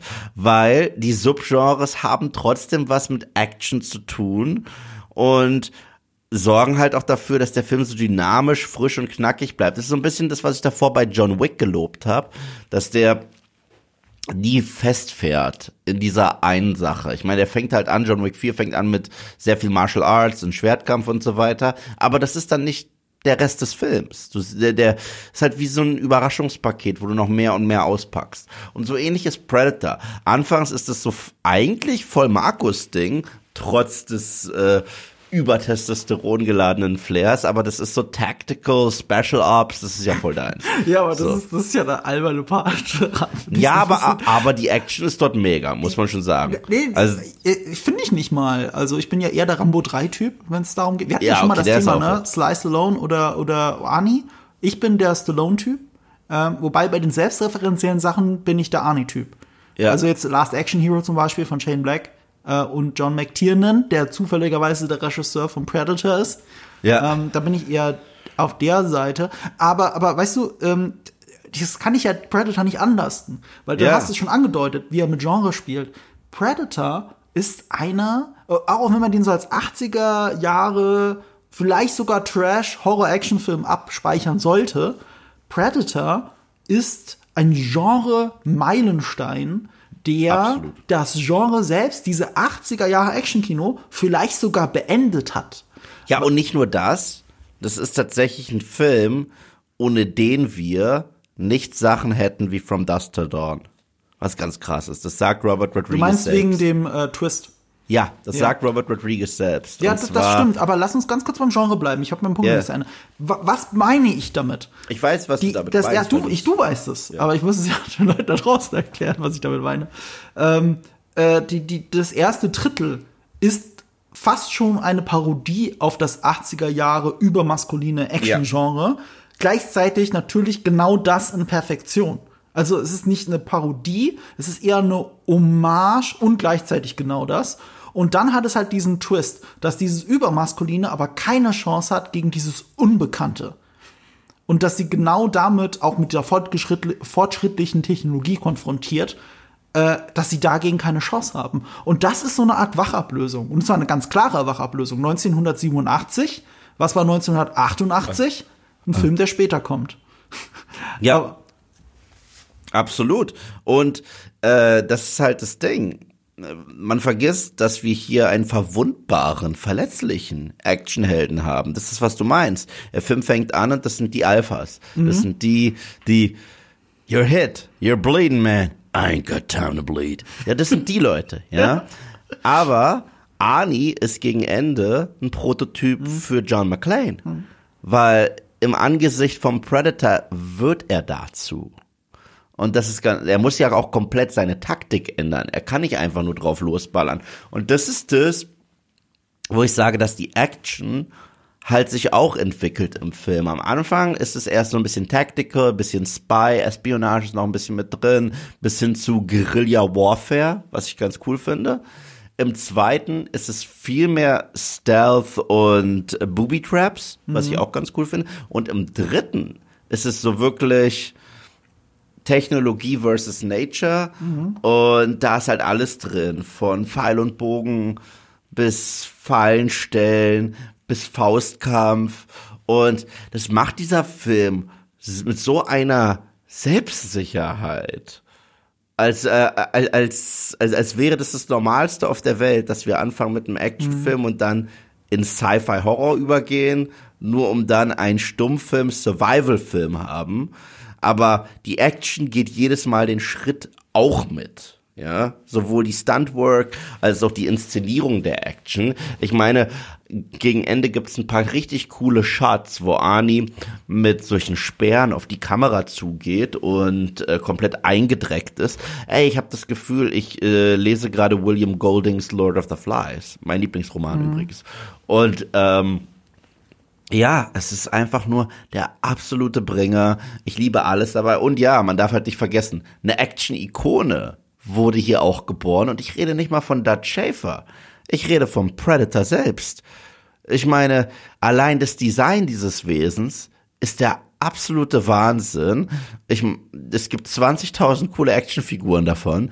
Es gibt Videospiele, die du gezockt hast, die ich nicht mal mhm. gezockt habe. Und ich glaube, so Sci-Fi-Wesen mit Gadgets, sowohl für äh, Hand-to-Hand-Combat als auch präzises Abknallen und so weiter, ist der Predator. Das ist dann noch eines der ikonischsten Monster-Designs ist. Unter der Maske, das ist nur diese kleine Kirsche da oben auf äh, der Torte, die äh, Predator uns gegeben hat. Und John McTiernan, du sagst es häufig, ich sag's häufig, John McTiernan, einer der wichtigsten Action-Regisseure aller Zeiten, hat hier gezeigt, was er drauf hat, hat später nochmal Actionfilmgeschichte geschrieben. Aber dazu kommen wir ja eventuell. Und er hat es mit Predator eingeleitet. Das ist eigentlich schon die perfekte Überleitung. Aber, aber ich möchte noch ein paar Sachen über Predator erzählen an der Stelle. Wir haben ja auch Bitte. viel über Predator geredet im Prey-Podcast. Möchte ich an der Stelle empfehlen. Und im Alien vs. Predator äh, äh, Rewatch. Stimmt. Das gab's ja auch noch. Äh, deswegen müssen wir uns da nicht zu sehr wiederholen. Aber zwei Sachen, die ich ganz wichtig finde. Das eine ist, was für ein Zufallsprodukt der Film ja trotzdem gleichzeitig ist. Absolut. Oder, oder ein, ein Produkt glücklicher Umstände. Eigentlich ja. war ja Jean-Claude Van Damme der Predator. Mhm. berühmterweise in so einer Art Gottesanbeterinnen-Kostüm. Was krass witzig ist, ich weiß nicht, ob ich das in einem anderen Podcast gesagt habe, weil ich bin ja ein Fan mhm. der Reihe. Mhm. Ne? Und ich finde ja den von Rodriguez, äh, da hat er ja mal nicht Regie geführt. Das, der, der Regisseur hieß Nimrod, meine ich.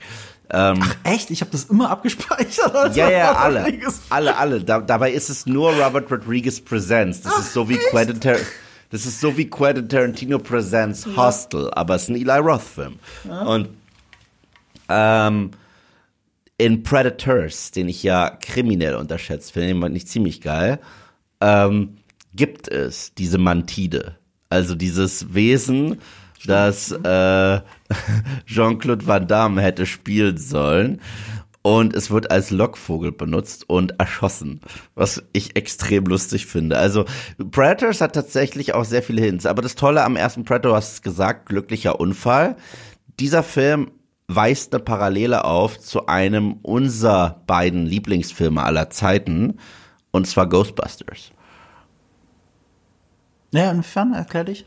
Ähm, und zwar, dass es sehr unterschiedliche Visionen für den Film gab, dass äh, unglückliche so. Umstände und Improvisation dazu geführt haben, dass es was ja, dass es was ganz anderes wurde als das, was Leute gedacht haben. Mhm. Und wie hat es Rodriguez so schön beschrieben? Du bist reingegangen wegen Ani. Du bist ein zweites Mal reingegangen wegen der Kreatur.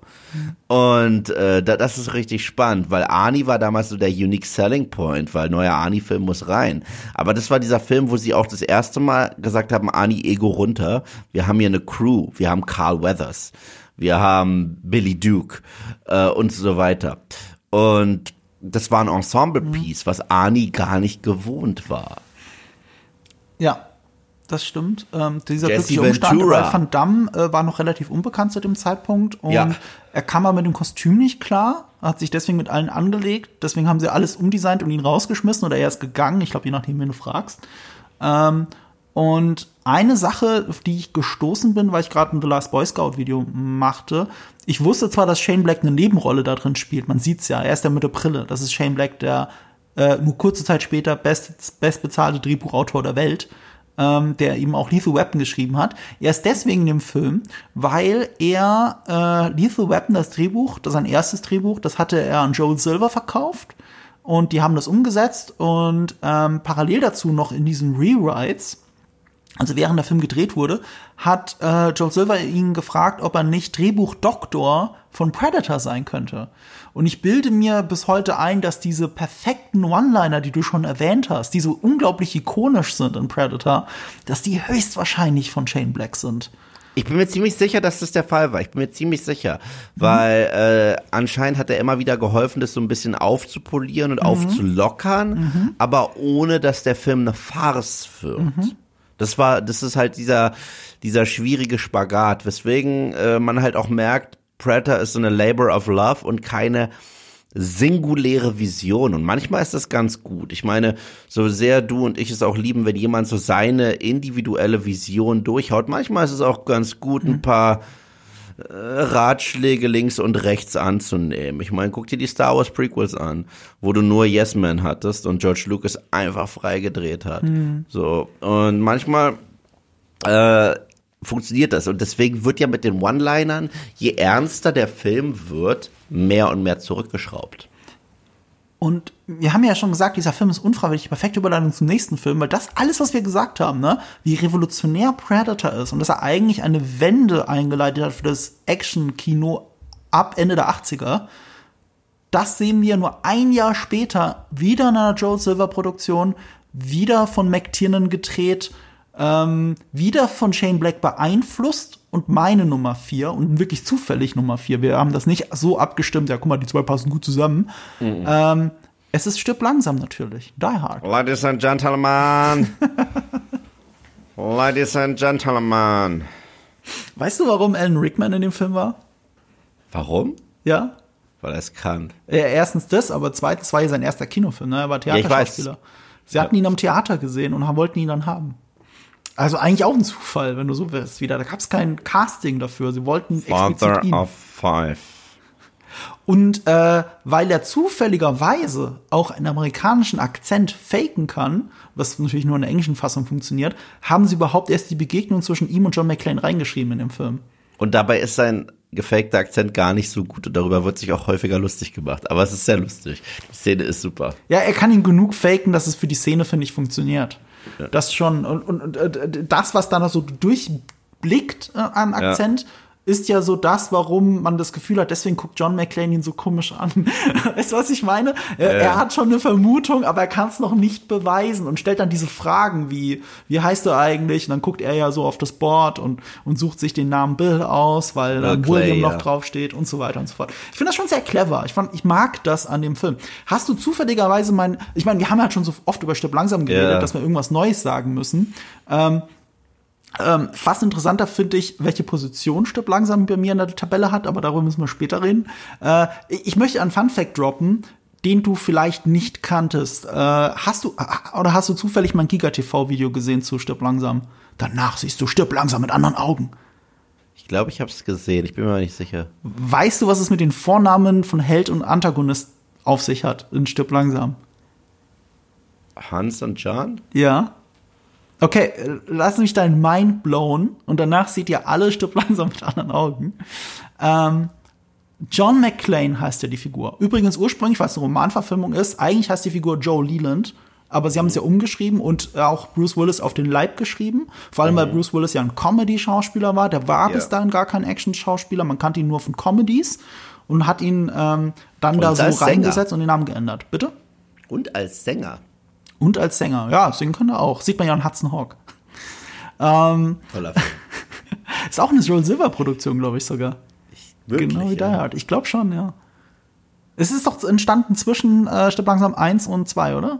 Hudson Hawk. Kann das sein? Ich meine ja. Ja, Ich bin irgendwie so in dem, äh, zumindest in dem Zeitraum rum, weil nach Stirb Ja, ja. langsam 2 beziehungsweise nach The Last Boy Scout wollte Bruce Willis nicht mehr mit Joel Silver zusammenarbeiten. Haben sie dann auch nicht mehr. Ähm, deswegen muss es irgendwann davor passiert sein. Ist ja auch egal. So, also, er heißt John McClane. Und es war schon dramaturgisch die Idee des Films, man muss immer dazu sagen, der Film wurde fast täglich rewritten, also die haben wirklich fast jeden Tag dran gedoktert am Skript und vieles ist halt dieses, das, was wir genannt haben, glückliche Zufälle. Aber eine Idee des Films war, dass der Antagonist und der Protagonist sich auf Augenhöhe begegnen. Und um das darzustellen auch, haben die zum Beispiel keine Prügelszene miteinander. Das ist normales 80er Jahre Actionkino. Irgendwann schlägt der Held dem Bösewicht in die Fresse. Aber genau das haben sie nicht, weil das ist ein sogenannter, wie hat John McTiernan gesagt, ein Battle of the Wits. Ein Ja. Kampf des Verstandes, was du super gut in den Funksprüchen ja siehst, wenn sie über Funk miteinander reden oder diese Szene, der ich, die ich dir genannt habe, dass sie beide zusammen im selben Raum sind und er ihn ausfragt. Battle of the Wits. Ja, und was halt auch cool ist, sind ja die Gegensätze. Das hast du nicht vergessen. Ähm, Hans Gruber ist der ultimative, wie der Joker sagen würde, Schemer. Ja, also er hat immer einen Plan, er hat einen Masterplan. Ja, ja. John McClane ist kein Typ mit einem Plan, er ist Improvisationskünstler. Genau. Und dann gibt es dieses Aufeinandertreffen und da werden kurz die Rollen verteilt. Also vertauscht. Da ist John McClane nämlich derjenige, der sich jetzt einen Plan erstellen muss, wie er mit diesem Typen da äh, agieren muss. Stimmt. Und Hans Gruber improvisiert kurz und äh, denkt sich da eine Geschichte Ah, stimmt, aus. Ja. Ja, Äh, und das also- ist ein Plan, weil er gibt ihm ja eine Waffe ohne Munition. Genau, genau. ja, also, also das, ja, aber das sind die Rollen vertauscht. Ja, ja, genau. ist- du das- hast das ist absolut recht. Das ist ein gutes cool. Beispiel für diesen Battle of the Wits. Und Ja. weißt du, und um das aber noch mehr zu darzustellen, außer diese subtile, dass sie sich nicht prügeln, sondern dass sie sich austricksen gegenseitig. Er trickst, er gewinnt ja, weil am Ende ihn austrickst mit der Waffe auf dem Rücken, ne? Ähm, um das darzustellen, wie ähnlich sie sich sind und trotzdem gegensätzlich, heißt ja John, also John McCl äh, er heißt John McClane, aber der Gegenspieler heißt ja Hans Gruber, in der englischen Fassung wohlgemerkt. Hans Gruber. John ist die äh, anglizierte Version von Johannes. Und Hans ist die Abkürzung von Johannes. Die haben den gleichen Vornamen. Und das ist etwas, äh, darauf bin ich über Recherche gestoßen, das war gar nicht meine Interpretation, aber jetzt lass mich noch mehr dein Mind blown, weil in der deutschen Sprachfassung haben sie ja aus diesen ähm, Terroristen äh, wegen der Nähe noch zur RAF damals in den 80er Jahren, ähm, wollten sie das dem deutschen Publikum nicht zumuten und haben sie eigentlich zu irischen Terroristen umgeschrieben, auch wenn es dadurch tausend Widersprüche im Film gibt und erst recht in Stirb langsam drei. Aber das war die Idee. Deswegen haben sie auf einmal alle englische Namen. Also aus Karl wird Charlie und aus Hans wird Jack. Ja. So, Jack Gruber in der deutschen Fassung. Aber Jack ist eine Nickname-Form von John. Das weiß ich. Die heißen selbst in der deutschen Fassung aber immer noch gleich. Und das ist halt so, das darauf bin ich gestoßen. Und das ist. Ich mag das, dass der Film so voller Symbolik ist, dass er so viel intelligenter ist, als man denkt. Absolut, aber, aber das kann McTiernan eh äh, gut mit seinen Filmen. Predator, Die Hard, Last Action Hero, äh, das sind Filme, die einfach nur basierend auf dem Trailer und der Trailer zu diesem Film hat auch noch das klassische Voice-Over, weißt du? Ähm, One Man Against All. Aber dann guckst du die Filme und du findest immer kleine, geile Paral ähm, also kleine Sachen in Skripten, die so viel cleverer sind als vieles, was wir in modernen Actionfilmen haben. Gerade in solchen Genrefilmen. Und das ist ja so die Sache, ähm, äh, das kann McTiernan. McTiernan kann eine super geile Helden-Schurkendynamik aufbauen. Das mhm. macht er aber in all seinen Filmen. In Last Action Hero mhm. ist es ja der Typ, der dem klar wird, dass er ja nur eine Filmfigur ist. Ne? Mhm. und Lannister, ja. ja, und das Spannende ist, wenn er in die echte äh, Welt Tywin kommt. Lannister, sag mal Tyrion, Entschuldigung. Ja, ja, aber ich rede jetzt von Arnis Charakter Ach so, aber der, der Bösewicht ja genauso. Ah ja, genau. Äh, ich meine, ich mein, dem Actionheld, der ähm, mhm. dem klar gemacht wird, dass er nur ein Charakter ist. Und mhm. wenn er in der echten Welt ist und sein Ding durchziehen mhm. will, gibt es eine Szene, wo er eine Scheibe einschlägt, aber es tut ihm das erste Mal weh. Mhm. Ja, ich so, au. Und Tywin Lannister hingegen kommt in einer so schlimmen Welt an, die mhm. schlimmer ist als seine Bad Guy Welt, wo er aber der Held direkt zur Stelle ist und mhm. kann einfach Leute ermorden und die, und die Polizei ist gar nicht rechtzeitig da. Mhm. Also, das heißt, der gewinnt. Das ist tatsächlich doch mal so eine fette Kritik an uns, ja, was ich cool finde. Ja, das stimmt. Ähm, bei Die Hard haben wir schon mal darüber geredet und zwar Improvisation versus ähm, Planung. Ich meine, ja. John McClane ist ja die Fliege in der Suppe mhm. bei Hans. Mhm. Und Hans muss ja jedes Mal dann adaptieren mhm. zu dem neuen Schachzug von mhm. McLean. Und dann findet er auch die Schwachstelle. Und zwar, dass John McClane zu mitfühlend ist. Weshalb er ja sogar diesen Alice, der ein, der, der ein Stück Scheiße ist. Aber McLean bettelt quasi um sein Leben. Da sagt er, oh, jetzt habe ich dich. Ja, ja, die, diese Runde geht an mich und er erschießt ihn.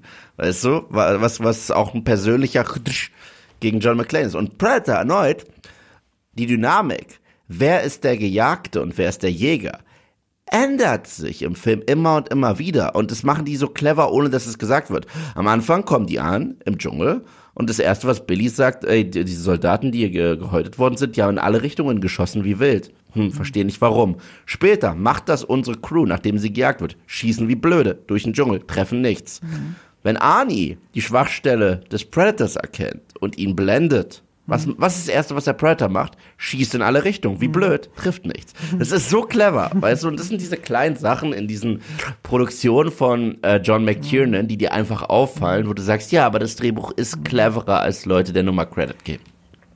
Ein, einen letzten Funfact möchte ich noch droppen zu Stipp langsam, bevor wir weitergehen, weil du hast jetzt Last Action Hero erwähnt. Und ich ja. habe ja einleitend gesagt, es ist ja auch ein bisschen Shane Black in Stirb langsam.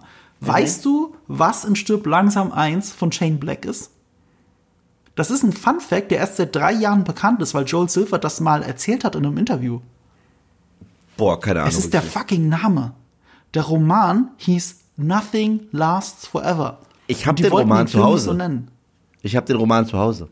Echt? Aber der ist nicht so geil, nehme ich an. Doch, der ist gut. Oh, okay, okay, gut. Der, empfehle, empfehle, nee, nee, ist wirklich empfehlenswert zu lesen. Der ist ja sogar vom Autor geschrieben worden, weil äh, der Film, der erste, die erste Verfilmung des ersten Romans so gut funktioniert hat mit Frank Sinatra. Und er hat ja. sich gedacht, mit einem gealterten Held, also Frank Sinatra, ja, ja. könnte man eine Fortsetzung drehen. Und so war der Roman geschrieben und nicht auf Bruce Willis.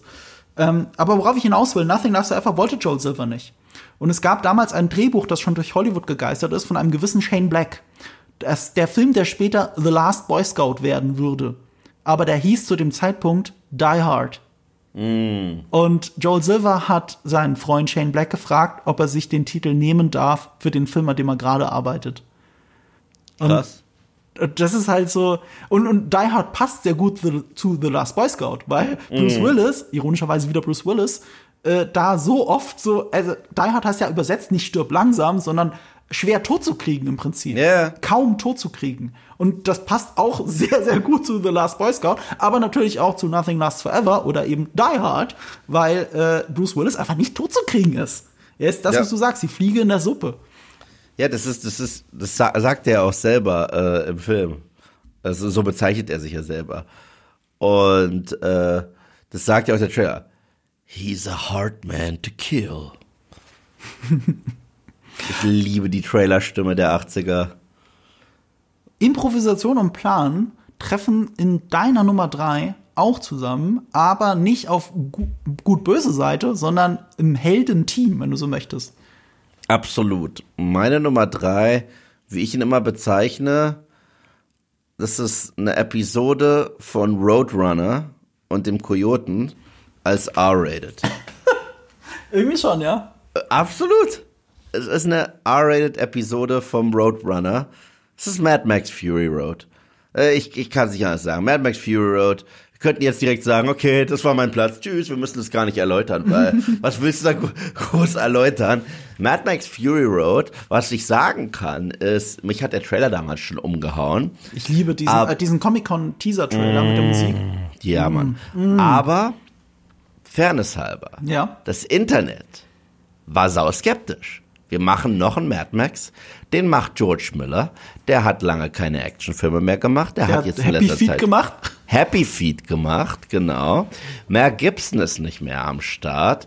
Er kehrt jetzt zurück zur Welt von Mad Max mit Tom Hardy. Wirklich? Und dann kommt dieser Film raus. Also der Trailer war schon mega. Und er hat überraschend viel Progressives und gleichzeitig überraschend viel Klassisches in so einer Ehe, weil handwerklich erinnert er eher an Buster Keaton und an die äh, Stummfilm-Ära. Ja, absolut. Absolut, das ist einer der nonverbalsten Actionfilme, die es gibt. Aber gleichzeitig ist es halt auch eine Message von Emanzipation und Befreiung und äh, also es ist ein so wahnsinnig geiler Adrenalinfilm, der sich eigentlich, ich glaube, es gibt eigentlich nur, wenn, wenn man sich so wirklich zusammenzählt, äh, äh, zählt, drei oder vier Action-Szenen machen den ganzen Film aus. Den ganzen Film. Es ist einfach non-stop. Und du wirst dann in eine Welt reingeschmissen, die so verrückte kleine Ideen hat, die dieser Film nicht mal braucht, aber ihn so viel besser machen. Ich erinnere jetzt einfach nur an den Typen mit der E-Gitarre, der, aus dessen E-Gitarre sogar noch ein Flammenwerfer rauskommt, weil why the fuck not? Und äh, es sind halt die Crazies. Die Crazies haben die Welt übernommen. Und man kann den sogar sehen als Sequel zu Beyond Thunderdome, dem dritten Mad Max Teil. Das heißt, in der Kontinuität ergibt das sogar Sinn, wenn er so die Kids, die er nicht retten Und konnte. gleichzeitig braucht er sie nicht. Ja, weil, braucht er ähm, nicht. Wie, wie sagt äh, George Miller immer, Mad Max ist so eine Art Jesusfigur für ihn, eine Anthologiefigur. Es gibt Ja, ja. verschiedene Geschichten in verschiedenen Kapiteln von verschiedenen Leuten, die ihn sogar unterschiedlich beschreiben. Ja, und er ist im Film, ich meine, Charlize Theron ist eigentlich, also ihre Furiosa ist eigentlich die Hauptfigur. Aber Mad Max Rolle ergibt ja am meisten Sinn. Er ist der Typ, der das nicht wollte, der zufällig reingeritten wurde und denkt, oh shit, yeah, here we go again. Weißt du, jetzt bin ich halt dabei. Und äh, so lange gepusht und geprügelt, auch so ein bisschen wie ein John McClane wird, bis er sagt, okay, now it's personal. Und äh, der, der Film ist der absolute Wahnsinn, was wir hier an Pyrotechnik, an Stunttechnik, der war auch unfassbar schwer zu drehen und sehr Leu viele Leute haben sich beschwert über die Konditionen am Set und so weiter, was ich verstehe. Aber wenn das das Endprodukt ist, sage ich einfach nur, fuck it, hört auf zu meckern, das war's wert. Wir haben hier einen Meilenstein der Actionfilmgeschichte bekommen. Ja. Und ich kann es kaum glauben, dass der jetzt auch schon fast zehn Jahre alt ist. So, so lange Ja, nicht ganz. Also äh, 2015, also neun Jahre. stimmt, neun Jahre. 24. Ja, neun Jahre. ja, logisch. Und es ist zehn Jahre her, dass der erste Trailer, Trailer kam, Ja. über den wir alle geredet haben. Es ist zehn Jahre her, das stimmt. Also ich bin auch fucking heiß auf Furiosa, den neuen Film. Äh, mit Anya Taylor-Joy. Aber dieser Film, ich weiß noch, ich war Opening Night drin, IMAX. Und äh, der Film geht ja los. Also der startet im vierten Gang. Ne? Und da gibt's diese eine Sequenz, äh, die, die eine Verfolgungsjagd wird, zu einer Schießerei wird, zu diesem Sandsturm, diesem nuklearen wird. Und dann ist irgendwann ah, das erste Mal so ein Fade to Black. Das ist, äh, und ich weiß, als das im Kino war, hast du das ganze Publikum gehört. Die Leute haben erstmal ausgeatmet, weil es war halt Adrenalin pur. Und neben mir saß irgendeiner, ich kannte die nicht, der kam aus Australien. Und die hat, hat einfach von sich gegeben, Noise. Nice. Und ich, ich drehe mich so so, right? Das ist, das ist eins meiner Noise. Top 10 Lieblings, äh, Kinoerlebnisse, das Noise. Ich wollte sagen, that's not a noise, that's a noise. So, aber für all, für all die, die die Referenz verstanden haben, Kuss an euch. Aber Mad Max Fury Road hat mich in den Bann gezogen, hat mich nicht losgelassen. Den habe ich natürlich auch zu Hause auf Blu-ray.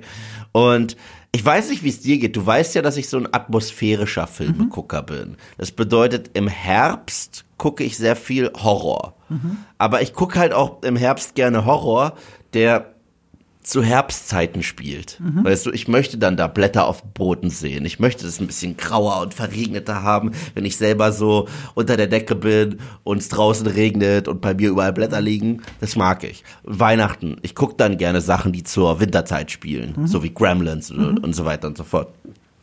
Ich gucke im Sommer gerne Filme, bei denen es wirklich heiß, schwitzig und unangenehm ist. Mhm. Sowas wie Brother 2 tatsächlich. Mhm. Sowas wie ein Film, der noch auf deiner Liste stehen wird. Ja. Das ja. ist ein Sommerfilm für mich, so wie der anderen Winterfilm. Ja, genau, genau, ist ein Sommerfilm, ja. ja. Und äh, Fury Road, der gehört da auch mit rein. Ich habe so eine Playlist für Sommerfilme. Mhm. Weißt du, wo den Charakteren genauso heiß ist wie mir. Mhm. Und es ist sowas Immersives. Mhm. Äh, und äh, ich finde ja von Jahr zu Jahr Predator 2 besser. Und der ist da auch drin. Aber Mad Max Fury Road ist da auch drin, weil dieses apokalyptische, diese Sandlandschaft, da gibt's diese Szene, wo Tom Hardy nach dieser ersten heftigen Konfrontation, wo er, er hat immer auch diese, diese Maske da an. Mhm wo er sich auch dachte, Hannibal Lecter. Ah, I'm Bane again. so, ja. Und ähm, wo er dann einfach aus diesem Wasserschlauch da säuft. Mhm. Und jedes Mal, wenn ich das sehe, ich krieg da auch Durst und hab so ein eisgekühltes Wasser da da stehen und trink auch mit. Ja, aber das musst du dir ins Gesicht schütten, so wie der Schlauch. Ja, habe ich auch schon, habe ich schon auf der Couch gemacht an so richtig heißen Tagen, weil bei mir in der Bude, ich wohne im Dach, das heizt sich richtig auf mhm. bei mir im Sommer. Ich weiß, was du meinst. Das ist ein Film, den riecht man auch. Den also, riecht, guckst, die Bilder sind so gut, dass nach, du ihn riechst. Ja, der riecht nach Metall ja. und Öl ja. und Kerosin und Schweiß und Schweiß, ja und, und, und Schießpulver. Ich rieche immer das, äh, dieses Spray, das ist sich, dieses Aluspray ja. oder was das ist. Ich rieche das What immer. a die! Ich, What a lovely die! Wenn man schon mal in der Werkstatt gearbeitet hat, man hat das Gefühl, man riecht das gerade. Der, der, der Film ist visuell so stark, dass, dass wow. du ihn riechst. weißt du, was, das, ja. was du siehst, riechst du dann auf einmal. Das ist so, das ist verrückt, ich weiß, aber, aber so gut ist dieser Film und man könnte jetzt so, man könnte stundenlang drüber reden, über das Center Framing, über die Art, wie er geschnitten ist, über generell über die Kamera. Was ist eigentlich, ich finde, das ist einer der schönsten Filme der letzten 20 Jahre. Absolut. Und es finde ich umso absurder, dass ein Film, der so ein geiles Color Grading hat, dass George Miller selber die Schwarz-Weiß-Fassung bevorzugt. Das ist für mich einfach so absurd. Aber ich habe ja. die Schwarz-Weiß-Fassung noch nie ganz gesehen. Ich, äh, ich habe auch die Schwarz-Weiß-Fassung zu Logan damals gesehen, war ich auch so, äh, war ich, war ich kein großer Fan. Aber ähm, ich, ähm, was war, ich wollte gerade irgendwas sagen zu Fury Road. Bei Logan finde ich es aber legitimer schon fast. Weil bei, bei, bei Logan ist visuell jetzt nicht so super aufregend. Das ist äh, ein guter, ist ein fantastischer Film, aber es ist visuell nicht so super aufregend, ist aber auch, glaube ich, relativ flach gefilmt. Und das Schwarz-Weiß machen sorgt für einen schwachen Schwarz-Weiß, also nicht schwachen, für einen flachen Schwarz-Weiß-Film. Also flach im Sinne von viel Grau und Grau. Und bei Schwarz-Weiß brauchst du Kontraste. Und das geht bei dieser Black and Chrome Edition von äh, Fury Road natürlich fantastisch. Weil mm. du hast ganz viel starke Kontraste und viel Licht, wo du das machen kannst. Aber wie gesagt, Fury Road absolut großartig. Absolut großartig. Ist auch ein Film. Ist einer dieser Filme mit, mit dem besten Pacing aller Zeiten. Darf ich mal einen Insider droppen? Ich hoffe, da ist niemand böse auf mich, dass ich das dann erzähle. Aber, aber das sagt, wie gut äh, Mad Max Fury Road ist. Ich weiß noch, dass ich vor Jahren mal für Cinema Strikes Back von unsere lieben Freunde, Grüße gehen raus, habe ich äh, so ein Adventskalender-Türchen eingesprochen. Die haben einen Adventskalender gehabt, jeden Tag hat ein äh, äh, Influencer, Video Content Creator, vor allem der mit Film zu tun hat, irgendwie ähm, äh, einen Lieblingsfilm der letzten zehn Jahre, glaube ich, genannt. Ja. Ne? Und fast jeder hat Fury Road. Also Fury Road nee, kam nee, echt nee, nee, eben nicht. Das war der Punkt. Gar keiner, nur einer. Oh. Äh, genau, das ist jetzt, das meine Story ist, ähm, ich glaube, wir waren sogar eine Mail-Verteiler, man hat die Nachrichten der anderen gesehen, damit man sich so absprechen kann, dass nicht die Filme doppelt vorkommen, weil das ist ja mhm. natürlich bei, bei, bei 24 Filmen ähm, ähm, äh, wäre das zu bevorzugen. So, und ich weiß noch, dass Kollege David Hein hat mhm. geschrieben, ja gut, also ich habe ja einen ganz klaren Lieblingsfilm, aber den hat ja jeder. Das ist ja doof. Und dann turns out, nicht jeder hatte den, eigentlich nur er. Und es war Mad Max Fury Road. Aber natürlich war der Gedanke, den werden mehr Leute haben, völlig legitim, weil das Absolut. ein unglaublich genialer Film ist. Es, es war zwar schön für die Diversität der Auswahl, dass jeder eine andere Wahl hatte, aber ich verstehe den Gedanken von David, das war so logisch zu denken, ich kann nicht der Einzige sein, der diesen Film nennt. Nee, ist auch nicht. Also ich habe auch mal eine Liste veröffentlicht. Es war jetzt kein Ranking. Das war so meine zehn Lieblingsfilme der letzten zehn Jahre. Da habe ich Fury Road auch drin. Fury Road ist da drauf. Nee, warte mal. Also, nee, da habe ich nicht drin. Also bei mir war da Fury Road ohne, ohne äh, zu fragen. Also es war schon allein, als ich drüber nachgedacht habe, war das so einer der ersten Filme, die mir im Kopf äh, geflogen sind. Nee, warum ich mich gerade geirrt hatte, war, ich habe ein Video dazu gemacht, meine, meine Lieblings zehn Filme der, äh, der letzten zehn Jahre. Und äh, ich hatte Fury Road reingeschnitten am Anfang in einem Mashup, wo es darum ging, das sind fantastische Filme, aber überraschenderweise kommen sie nicht in meinen Top 10 vor. Und dazu gehörte Fury Road. Ich weiß. Last Jedi hat's reingeschafft und Fury Road nicht. Und deswegen kann ich dich nicht mehr ernst nehmen. Ja. Aber erzähl mir jetzt von deinem Platz 3. Einer meiner Lieblingsregisseure kannst da reinreden. Das ist halt der Unterschied. äh, ich empfehle das Video dazu. Guckt einfach das. Auf dem Thumbnail ist auch ähm, äh, schön Mark Hamill, wie er sich den Staub von den Schultern so, so runterwischt. ah, ich liebe es manchmal. Ähm, meine Nummer drei ist einer deiner genannten Sommerfilme, der quasi yes. läuft bei mir, während bei dir gerade Mad Max läuft. Ähm, es ist ein Film, der deswegen überraschend auf Platz drei ist, weil ich nicht glaube, dass er besser ist als meine Nummer vier. Ich finde, Stirb langsam ist der bessere Film. Und Stirb langsam 1 ist auch der, der Film, den ich eher jedes, jedes, jedes, jedes Jahr gucke. Und Stirb langsam 3, jetzt erst recht, oder Die Hard with a Vengeance, schaue ich nicht unbedingt jedes Jahr, aber fast jedes Jahr. Also mhm. ist eigentlich Stirb langsam 1 besser. Aber Stirb langsam 3 ist der bessere Actionfilm. Wirklich? Ich finde, hat die bessere Action. Ich liebe, da widerspreche ich dir. Ich liebe die Action in diesem Film. Und zwar ich noch auch. mehr als in, in Stück langsam 1. Stück langsam 1 ist ja, finde ich, sogar die, das große Kunststück, dass es so wenig Action in Wirklichkeit hat. Für das, was es ist. Weil es so klaustrophobisch ist. Weil es ja in Wirklichkeit nur acht Terroristen sind oder so, die er umbringen muss. Also zwölf sterben, glaube ich, insgesamt oder so. Aber, aber er selber muss sich nur um acht kümmern. Irgendwie sowas in dem Dreh. Ich habe nicht mehr mitgezählt. Und Stück langsam 3 ist halt der viel epischere Film, der sich über ganz New York zieht quasi und eine Schneise der Gewalt reinhaut. Und ich habe so eine unfassbare Liebe für Stirb langsam 3. Ist natürlich auch von John McTiernan. Der dritte John McTiernan-Film, den wir hier schon genannt haben in, in, in, in, äh, in diesem Podcast heute.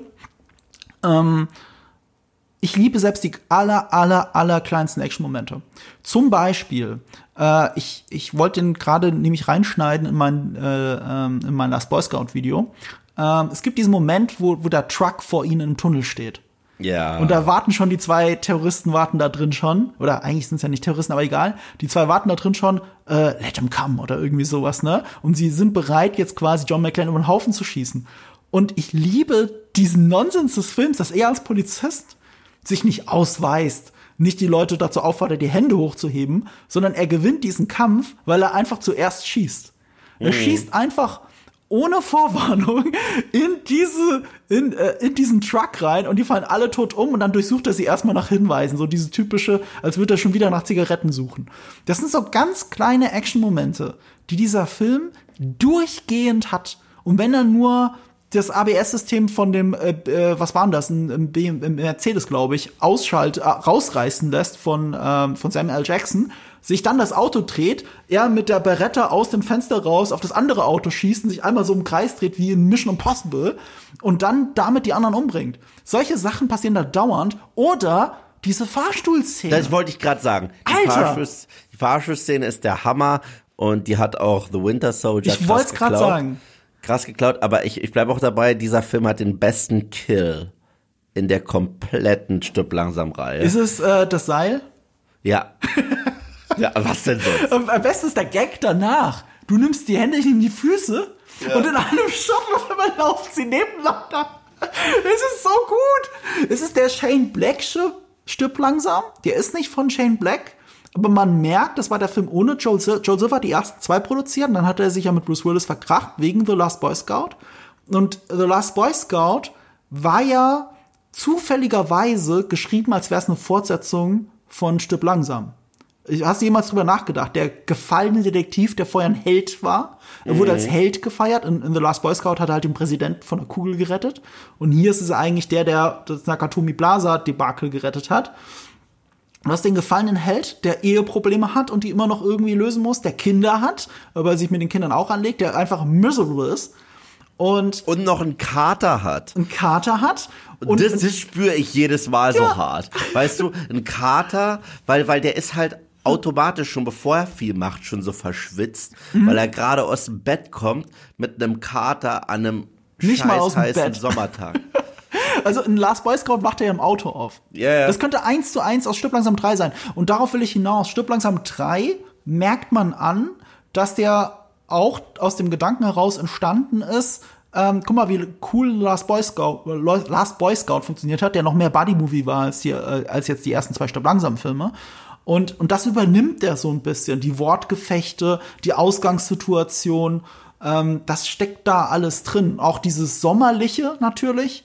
Ähm, und ich liebe das an Stirb langsam 3, dass er so anders ist und gleichzeitig ein geiler Rückbezug zum ersten Film durch den Bösewicht. Ähm, der hat auch ein eigenes Musikthema. Ist nicht dasselbe, weißt du, der erste Teil war halt Weihnachten. Und hier ist es so, ein, so, so, so eine Melodie aus dem Civil War. Ja, und klar. irgendwie passt das ja auch, weil der Film ein Civil War über ganz New York legt. So geil. Allein dieser Anfang mit der Explosion. Das, das ist halt das Geile. Der Film hat den ultimativen Joe Cocker Song, der dazu passt. Ja. Hot Town, Summer in the City. Und direkt, puff. Also, der, im Intro geht schon die erste Explosion los. Also, der verschwendet überhaupt keine Zeit. Ja.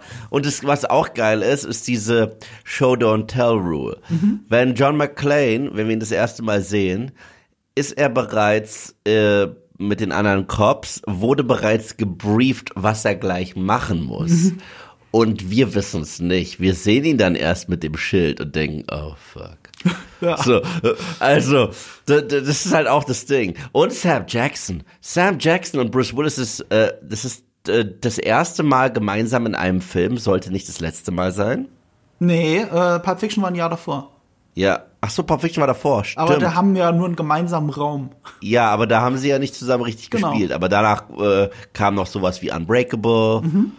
Und ja, das, die haben so eine geile Dynamik. Das ist der Wahnsinn. Ja. Ich liebe es. Ich habe halt so, so einen Riesenschwäche für Buddy-Movie-Action-Filme. Gerade wenn Action, das Faktor Action dazukommt. Und das sorgt dafür, dass in einem Action-Film-Ranking ich zu meiner eigenen Überraschung sage, eigentlich mag ich Die Hard 3 nur für die Action lieber als Die Hard 1.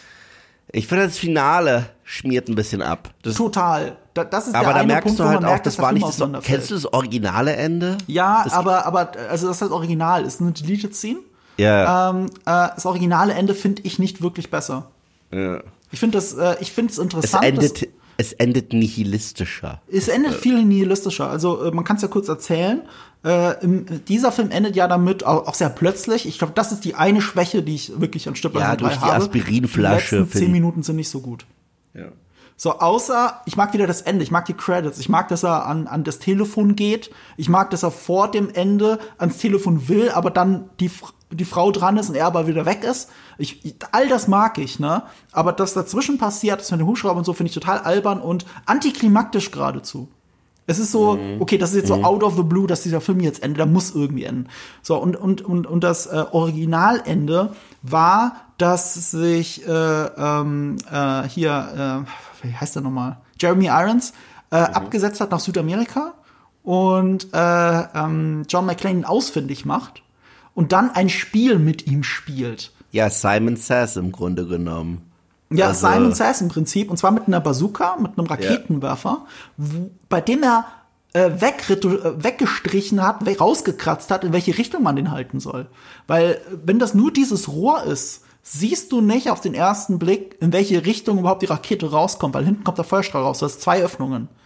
Und damit spielt das so ein bisschen. Ich fand es aber schon, als ich das allererste Mal gesehen habe, ein bisschen albern, weil der Abzug geht ja trotzdem nur in eine Richtung, denke ich mir immer. Wobei das ist, glaube ich, auch Quatsch, weil es ein Knopf ist in Wirklichkeit. Also es kann schon sein, dass das, dass da was dahinter steckt, dass man, ähm, ähm, dass das wirklich ein Problem ist, wenn der Pfeil nicht in die richtige Richtung zeigt. Aber ich denke mir immer, den Pfeil, den sie da aufmalen äh, auf diese Raketenwerfer, ist eher damit kein Trottel das im Eifer des Gefechts in die falsche Richtung hält. Ja, ich, Deswegen ähm, ergibt sich mir der Sinn nicht. und Die Hard 3 hat einen der besten Sam Jackson Monologe. Ähm, okay, ich überlege, welchen du meinst. Ist es der, in dem er, äh, nee, der Monologe. Also, also nicht das, wie er den Kindern erzählt, warum sie lernen sollen. Nein, nein, nein, nein, nein. Okay, sag, sag, sag. Why you keep calling me Jesus? I look Puerto Rican to you? Ist, ist das ein Monolog? Ich weiß nicht. Das ist Und der- und- und- und ich liebe die, die Und, Wortgefechte. und, und dann so, einfach. they said, hey, Jesus. They said, hey, Zeus. Father of Olympus, man of Apollo. I'll shove a lightning bolt up your ass. Meine Lieblingskonversation äh, zwischen den beiden ist, als sie überlegen, wer der 21. Präsident ist. Do you Ja. know? Do you know? No. Also ich kann es gar nicht ganz nachmachen. Dann klauen sie dem einen Typen das Auto, bleiben kurz stehen, halten den Kopf noch mal raus. Also Samuel Jackson so, hey, wer ist der 21. Präsident? Go fuck yourself! Ach, das ist einfach, ich glaube, ich so ein Bock wieder. Stipp langsam 3 zu gucken, Ist ein Mann. super Film. Ja, Kann ich nichts gegen sagen. 10 von 10. 10 von 10, absolut. Okay, kommen wir zu der nächsten 10 von 10. Ach nee, warte mal, über die haben wir gerade geredet. Über die haben wir gerade geredet. Deine Nummer das zwei. Sind, da da sage ich nichts mehr Großes, weil wir haben alles dazu gesagt. Die Hard. Fuck it. Die Hard. Aber Ehrennennung haben wir gesagt. Hast du eine. Ehrennennung? Wenn nicht, habe ich jetzt eine. Oh, ich habe ein paar. Ich hätte, ich war kurz davor, First Blood, also den originalen Rambo reinzuhauen. Und da möchte ich dagegen halten, in dem Film bringt Rambo ja gar keinen um. Das finde ich Oh, halt komisch für Nein, versehentlich, das ist ein Unfall. Naja, aber danach später, Ich glaube, er bringt doch nur versehentlich den einen Typen um, der aus einem Helikopter fällt, wegen dem Steinwurf. äh, ja, aber Und das finde ich halt für einen Actionfilm eine komische Wahl. Ich, eigentlich muss niemand sterben, aber First Blood ist doch berühmt dafür, dass Rambo ähm, eben nicht die Leute umbringt.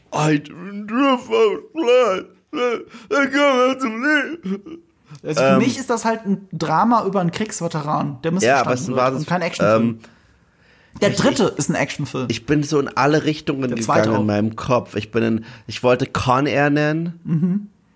weil Con Air ist einfach Put the money in the bag. Oh mein, ist der geil. Kann ich dir sagen, was ich nennen wollen würde? Ja, bitte. Ab, aber nur, weil ich ein großer Fan der These bin. Ich habe das schon mal, glaube ich, erwähnt, dass der YouTuber Patrick H. Willems gesagt hat, und ich mag diese Aussage so, der beste Actionfilm der letzten zehn Jahre ist The Nice Guys von Shane Black.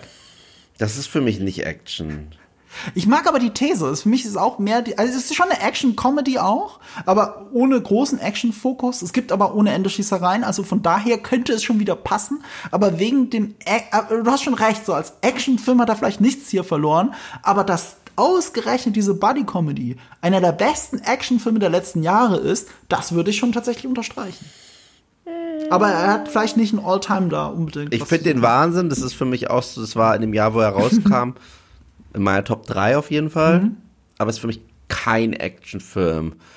Äh, oh, ich bin auch noch mal in mich gegangen. Ich wollte auch Demolition Man nennen. Ich liebe auch Demolition. Man. Demolition Man ist der Wahnsinn. Ah. Äh, Wenn es ein bisschen trashiger sein soll. Ähm, ich mag Point Break, hatten wir auch schon. ich mag äh, Money Train Mhm. mit Woody Harrelson und Wesley Snipes. Und Commando mit Arnie. Commando ist das, was Leute Aber Commando ist nicht einer der besten Actionfilme aller Zeiten. Nein, aber Commando ist das, was Leute denken, Predator ist. Das ist der wirklich. Also, das ist, das ist Commando. Und Commando hat ein paar der besten Arnie One-Liner ever. Vor einem Typen das Genick bricht. Excuse my friend, he's dead tired. Ich würde halt nicht wegen, äh, wie soll ich sagen, wegen dem Trash-Faktor einen Film jetzt in dieser Liste nehmen. Ja, es ist halt Ja. doof, dass wir uns nicht im Vorfeld geeinigt haben. Ähm, aber First Wir auch nicht. Ich verstehe, dass so genannt. Nice Guys vielleicht nicht ganz reinpasst. Dread finde ich super. aber auch nicht nur wegen der Action. Na, nicht nur wegen der Action, aber die Ich kann Action dir ist eine. Action-Szene sagen, die ich geil fand. Eine. Hm? Ja, wenn sie den Raum stürmen. Ja, ja. Ich finde die Action-Szene auch geil, wo ein Judge gegen einen anderen Judge kämpfen muss. Die ist ziemlich fett. Die ist ziemlich fett. Ich habe den Film zufällig wieder vor ein paar Wochen gesehen. Mhm. Und die Szene ist schon geil. Das Witzige ist, jetzt haben wir einfach tausend Filme an der Stelle. Ja, aber ist doch cool. Wir haben jetzt paar, wir haben jetzt paar Honorable Mentions drin, was gut ist, weil als wir diese Liste zusammengestellt haben, dachten wir, oh, der muss noch rein und der muss noch rein. Ja, aber jetzt bin ich der Nazi. Wir müssen uns auf einen festlegen, weil die Überschrift dieses Podcasts wird sein, die zehn besten. Weil die neun besten ist ein bisschen merkwürdig. Elf hätte ich noch genommen, aber nicht neun. Con Air. Dann hast du jetzt Con Air gesagt. Das ist ja auch, du hast die Joblung, du darfst es aussuchen. Con Air ist eine legitime Wahl, passt auch gut rein in dieses, was wir gesagt haben, ähm, dieses, äh, dieser Hattrick, den Nicolas Cage hingelegt hat. Jeden Sommer einen Actionfilm-Blockbuster. Sein Peak der Karriere. Größer wurde es nicht mehr. John Cusack bricht Interviews ab, wenn du Con Air. Hasst er den echt so sehr? Ja. Aber er ist hilarious. Äh, wie heißt er nochmal? Äh, Cyrus the Virus? Cyrus the Virus ist John Malkovich. Ach so, ich meine John Malkovich. Ach, Entschuldigung. Ja, John ja, klar. Äh, Cusack. du hast John Cusack ist ja der FBI-Agent. Genau. High Fidelity Cusack. How do I live with Echt? Da hast du den? Ja. Ich hatte keine Ahnung. Warum? War der Dreh so scheiße für ihn oder mag er den Film einfach nicht? Ja. Ja. Was ist der Grund? Keine Ahnung, er schämt sich für den. Der Film zählt ja auch so als Trash. Er hat einen krassen Cast auch. Es gibt Dave Chappelle in einer geilen Rolle, Ving Rames, äh, der Typ aus Lost, der Walt Cloud. Äh, hier, Steve Buscemi? Steve Buscemi ist sowieso Scene Stealer. Und äh, wen wollte ich gerade nennen? Da war äh, noch einer hier, ähm, Danny Trejo. Ja, stimmt, der ist auch noch dabei. Also, ja, es ist das ist eigentlich. Expendables, bevor es Expendables gab. Na, es sind die Anti-Expendables. Expendables vor Expendables war der erste Akt von Predator. Okay. Hey, du, ich könnte auch Chuck Norris-Filme noch nehmen, wenn Nee, du, jetzt haben wir Con Air. Delta Force. Jetzt haben wir Con Air. Ey, jetzt lass uns doch mit meiner Nummer zwei die Nicolas Cage ähm, Trilogie perfekt machen mit dem Ich bin so froh, dass du 97er Film. den drin hast, den hätte ich nie, sonst, also wenn du den nicht genommen hättest, hätte ich den reingepackt aus Prinzip. Ich habe diesen Film so häufig gesehen. Ich kann dir nicht sagen, Mhm. wie häufig ich diesen Film gesehen habe. Es ist wahrscheinlich einer der Filme, die ich in meinem Leben am häufigsten gesehen habe. Und ich werde nicht verraten, was es ist, weil diese Ehre gebührt dir. Ich sag nur, wee wee, you good, you good looking. Ich glaube, ich kann den Film bis auf den Frame auswendig. Also es gibt so Filme, die habe ich so oft in meinem Leben gesehen und so intensiv gesehen, dass ich merken würde, wenn jemand eine Sekunde rausschneidet aus einem Shot Ja. oder so. Ich würde das merken. Ich bin halt unglaublich schnittaffin. Und äh, es liegt ja auch daran, weil gerade auch zu der Zeit, es war noch nicht alles perfekt geschnitten. Es hat so, es hat diesen 90er Jahre, wir lassen die Zeitlupe ein bisschen zu lange laufen, Vibes. Und der Film hat ohne Ende auch Anschlussfehler. Aber, aber genau Mhm. Aber es deswegen ist so würde ich das dann egal. auch merken. Aber weißt du, es ist mir alles egal. Du siehst in jedem Shot, in dem die Darsteller nicht selbst zu sehen, sondern die Stuntman, siehst du in der HD-Fassung, ach schon in der VHS-Fassung, hast du gesehen, dass das nicht die sind. Weil die Haare, der Mensch gar nichts. Und es ist egal. Es ist mir so scheißegal. Es, ist, auch, es ist auch, weißt du, wem es auch scheißegal ist? John Woo. Weil, weil, weil, der, der Scheiß drauf, der wollte halt einfach nur Fun Action haben. Und er hat einfach auch die perfekte Besetzung. Wie- Kannst du jetzt endlich den Film nennen? Ja, ja, jetzt muss ich. Du hast John Woo gesagt. Es ist halt für mich fucking Face-Off im Körper des Feindes. Oh, da kann ich auch eine Line sogar aus der deutschen Synchro richtig gut. Welche? Soll ich? Welche, welche? Dein Mann, Zahnarzt hat Blutgruppe 0 negativ. Aber Kerster Troy dabei. Ah, Pfirsiche, ich liebe Pfirsiche. Das ist hilarious. Der Film, ist, er funktioniert in jede Richtung. Er funktioniert als Trash. Er funktioniert als Höhepunkt der Hong Kong Blood Opera. Obwohl er ironischerweise, dadurch, dass die Darsteller eben nicht selber die Leute sind, die die Stunts machen, in jeder Zeitlupe, eigentlich auch das ein bisschen konterkariert. Aber ich finde, es funktioniert hier so gut. Und durch das Overacting ich meine, dieses Overacting ist einerseits Trash und auf, ander, auf der anderen Seite so perfekt. Weil du hast halt einen John Travolta, der durchdreht, und du hast einen Nicolas Cage, der durchdreht, und beide schaffen es irgendwie, das Durchdrehen des anderen zu spielen, was schon fast Ja. wieder hohe Schauspielkunst ist. Na, du hast zwei der größten Overactor auf der Welt, die sich probieren, gegenseitig zu toppen. Das, weißt du, was daran, aber weißt du, was toll am Film ist? Und das ist das, wenn man ihn häufiger guckt, fällt es einem auf. John Travolta ist ein unfassbarer Overactor Mhm. und äh, ich habe ja letztens mit ihm diesen Trash-Film, der ernst gemeint war, ist einer der lustigsten Filme, die ich hier, ist so ein Fail, aber den musst Dieser du sehen. Mafia-Film? The Fan- Gotti Nee, The so? Fanatic, bitte guck Ach The so, Fanatic. ach, Fanatic, ja, stimmt. Du Du wirst sterben vor Lachen. Du wirst Ich sterben vor gucken. Lachen. Nein, sorry, das kann ich nicht Bitte, gucken. bitte. Auf gar keinen ich, Fall. ich zahle dir Geld, um ihn zu gucken. Wirklich. Er ist so geil. Naja, auf jeden Fall, du merkst in den John Travolta-Szenen, dass er Nick Cage imitieren will mit Mhm. Wee, wee, you're good looking. Ja, das merkst du schon. Mhm. Aber Nicolas Cage, wenn er overact, probiert er gar nicht John Travolta zu sein. Dann, dann stellt er sich die Frage, wie Nick Cage kann ich sein? Ja. Also erst recht die Szene im Knast, wo er, wo er sich beweisen muss als Caster Troy, wo er zwischen manischem Grinsen, Lachen und Heulen und wieder Lachen. Ja, das hat nichts mit John Travolta zu das tun. hat nichts mit John Travolta, nicht mal ansatzweise. Äh, Aber, äh, woo! es, es ist, das, An die Szene denke ich immer, wenn Nicolas Cage seinen Schauspieler erklärt. Er erklärt das ja, er nennt das ja nicht Overacten. Für ihn ist es äh, dieses Schamanending. Ich weiß nicht mehr, wie er Ja. es genau nennt. Ähm, aber dieses Channeln. Und genau das macht er in dieser Szene in Nicolas Cage Perfektion. Und dieser Film, also John Woo, hatte eine Entscheidung, die eigentlich jeder Regisseur, der danach hier mit Nicolas Cage gearbeitet hat, hätte ebenfalls treffen müssen. Was ist die, ist das musikalische Leitmotiv, wenn wir ihn das erste Mal sehen? In diesem Film. ja, Kirchenchor meinst du? Halleluja, Halleluja. Ja.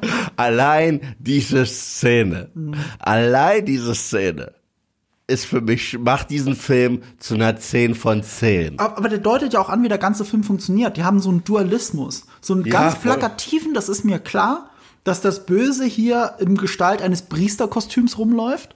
Ähm, ergibt natürlich dann auch total Sinn, dass das Halleluja dann dazu kommt. Du hast die Tauben, du hast selbst die Waffen spiegeln den Dualismus wieder.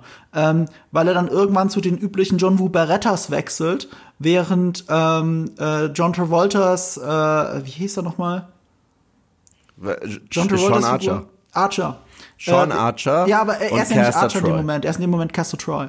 Ja. Und während Castor Troy aber noch diese Fassade aufrechterhalten will und natürlich weiter die Waffe von Archer benutzt, während Nicolas Cage, äh, Sean Archer, den, die goldenen Waffen ablegt und endlich zu diesen Berettas wechselt und dann Mhm. sein eigenes Ding durchzieht und damit vollends John Woo wird.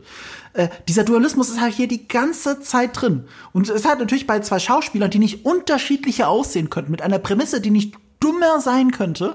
Und all das in dieser, in dieser opernhaften Übertriebenheit funktioniert für mich. Für mich kommt ganz wenig Kino an Oper ran. Das tut es. Und jedes Mal, wenn man denkt, man hat alles schon gesehen, dann gibt's die Szene auf dem Motorboot. So. oder, oder Pollux, diese Idee, dass der im Knast Tiramisu opernmäßig singt. Oder dass er einen Quirk hat, dass er sich die Schuhe nie zumacht. Ja. Es ist so random. Es ist geil. Und dann kriegt er aber in dem emotionalen Moment die Schuhe zugebunden von seinem Bruder. Ich mag sowas. Es ist so unglaublich plakativ, aber die, das, das nonverbale, super drüber Storytelling funktioniert hier halt auch. und selbst verbales drüber Storytelling, weil da, diese nonverbale Szene wird ja direkt kaputt gemacht, wenn dann der Korps kommt und sagt, haha, Pollux Troy ist endlich tot und dann knallt er ihn trotzdem ab. Wie er das später erklärt, keine Ahnung. Aber ist auch Und, egal. und davor haben wir eine Szene, die mit Somewhere Over the Rainbow ja, funktioniert. das wollte ich gerade erwähnen. Die Szene ist so geil. Was John Woo hier abreißt. Wirklich. Gott, ich liebe, liebe, liebe diesen Film. Er hatte einfach nur geile Set-Pieces im Kopf und er hatte geiles Overacting im Kopf und hat, hatte geile Bilder im Kopf und gesagt, fuck it. Und zwischen allem, was wir gesagt haben, gucken beide in einen Spiegel und sehen das Gesicht ihres Feindes. Ja, und, und schießen, schießen. aufeinander. Oh Ja. Gott, ist das gut.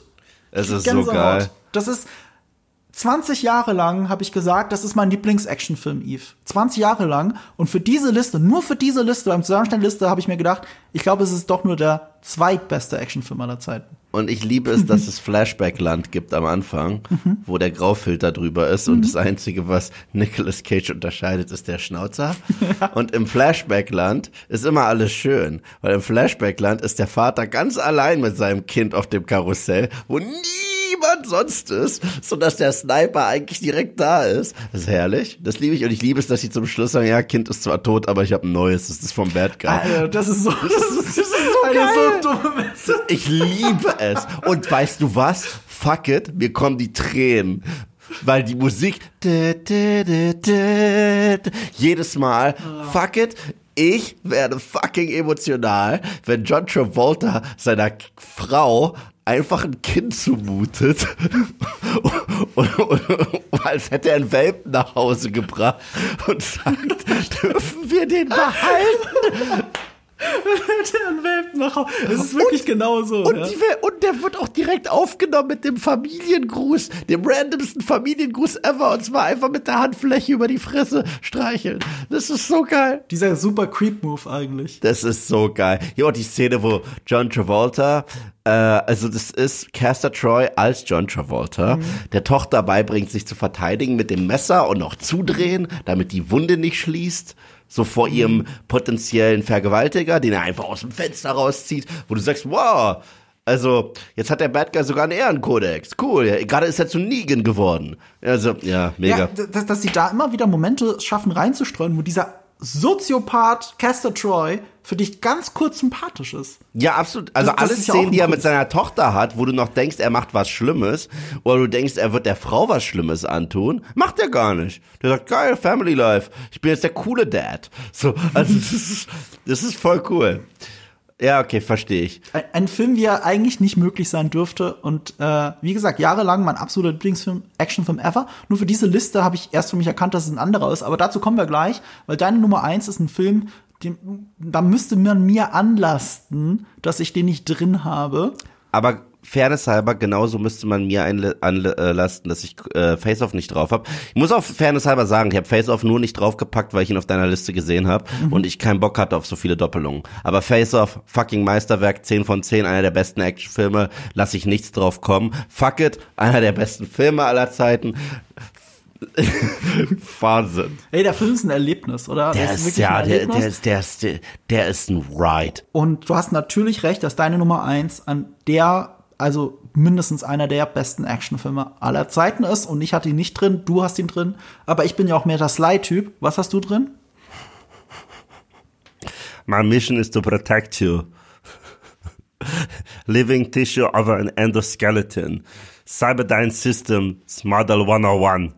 Ja, es ist Terminator 2, T2, Judgment Day. Was willst du dagegen sagen? Dagegen kann niemand was sagen. Es ist ein fucking Meisterwerk. James Cameron hat es geschafft, sein unfassbar erfolgreichen Terminator noch zu toppen. Die Charaktere sind noch deeper, aber erst recht ist das ein fucking Action-Meisterwerk.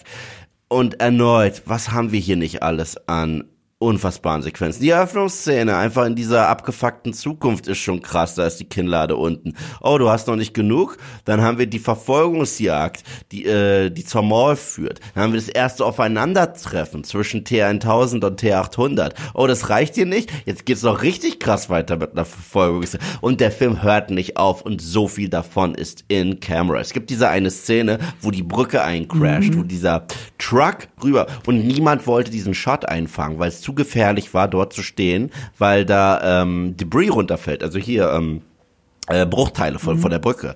Da hat sich James Cameron die Kamera selbst geschnappt und den Shot geholt, weil er ihn haben wollte. Hat sein Leben riskiert. Äh, ich liebe es, dass mit CGI immer nur Sachen repariert worden sind, aber kaputt gemacht wurden die halt wirklich mhm. mit Pyrotechnik und so weiter. Ich meine, der Helikopter ganz am Ende. Ja, der mhm. Helikopter auch unter der Brücke da am Ende, das ist der Wahnsinn. Dass der Film auch ansonsten geil ist, eine geile Geschichte erzählt und eine emotionale Geschichte erzählt und Sarah Connor eine der besten Leading Ladies der Actionfilmgeschichte ist, stimmt alles und dass sie quasi zu einem Terminator wird, weil sie mhm. Miles Dyson umbringen will, um die Geschichte zu ändern, während Arnie immer menschlicher wird, obwohl er ein Terminator ist. Das ist ein geiler Spin wenn man sich den ersten Teil anguckt. Ja, absolut. Sie haben ihre Rolle von der klassischen Damsel in Distress in einem rosa äh, Waitress-Kostüm haben sie umgewandelt in eine unglaubliche Heroin, bei der das Geschlecht gar keine Rolle spielt. Obwohl gleichzeitig tut es doch, weil, weil Mutterschaft spielt so drin. Mutterschaft ist, spielt eine Rolle. Ja, und deswegen, das ist das Besondere. Also ich finde es eigentlich ziemlich cool. Ja, dass so äh, in diesem Cameron-Action, da spielt tatsächlich Mutter sein eine Rolle. Was bedeutet es eigentlich, eine Mutter zu sein? Das ist etwas, was du nur fühlen kannst, wenn du tatsächlich eine Mutter bist. Das ist etwas, was ich nie fühlen werde. Mhm. Und das ist was sehr Spezifisches. Und es ist auch was sehr Schönes und was klar. Wichtiges. Etwas, was so häufig so klein geredet wird und äh, sich überhaupt nicht gehört, klein zu reden. Aber das halt im, im Rahmen eines Actionfilms. Das ist Ja. so unfassbar progressiv. Gerade 1991. Und äh, wie viele Oscar-Nominierungen hat Terminator 2 bekommen?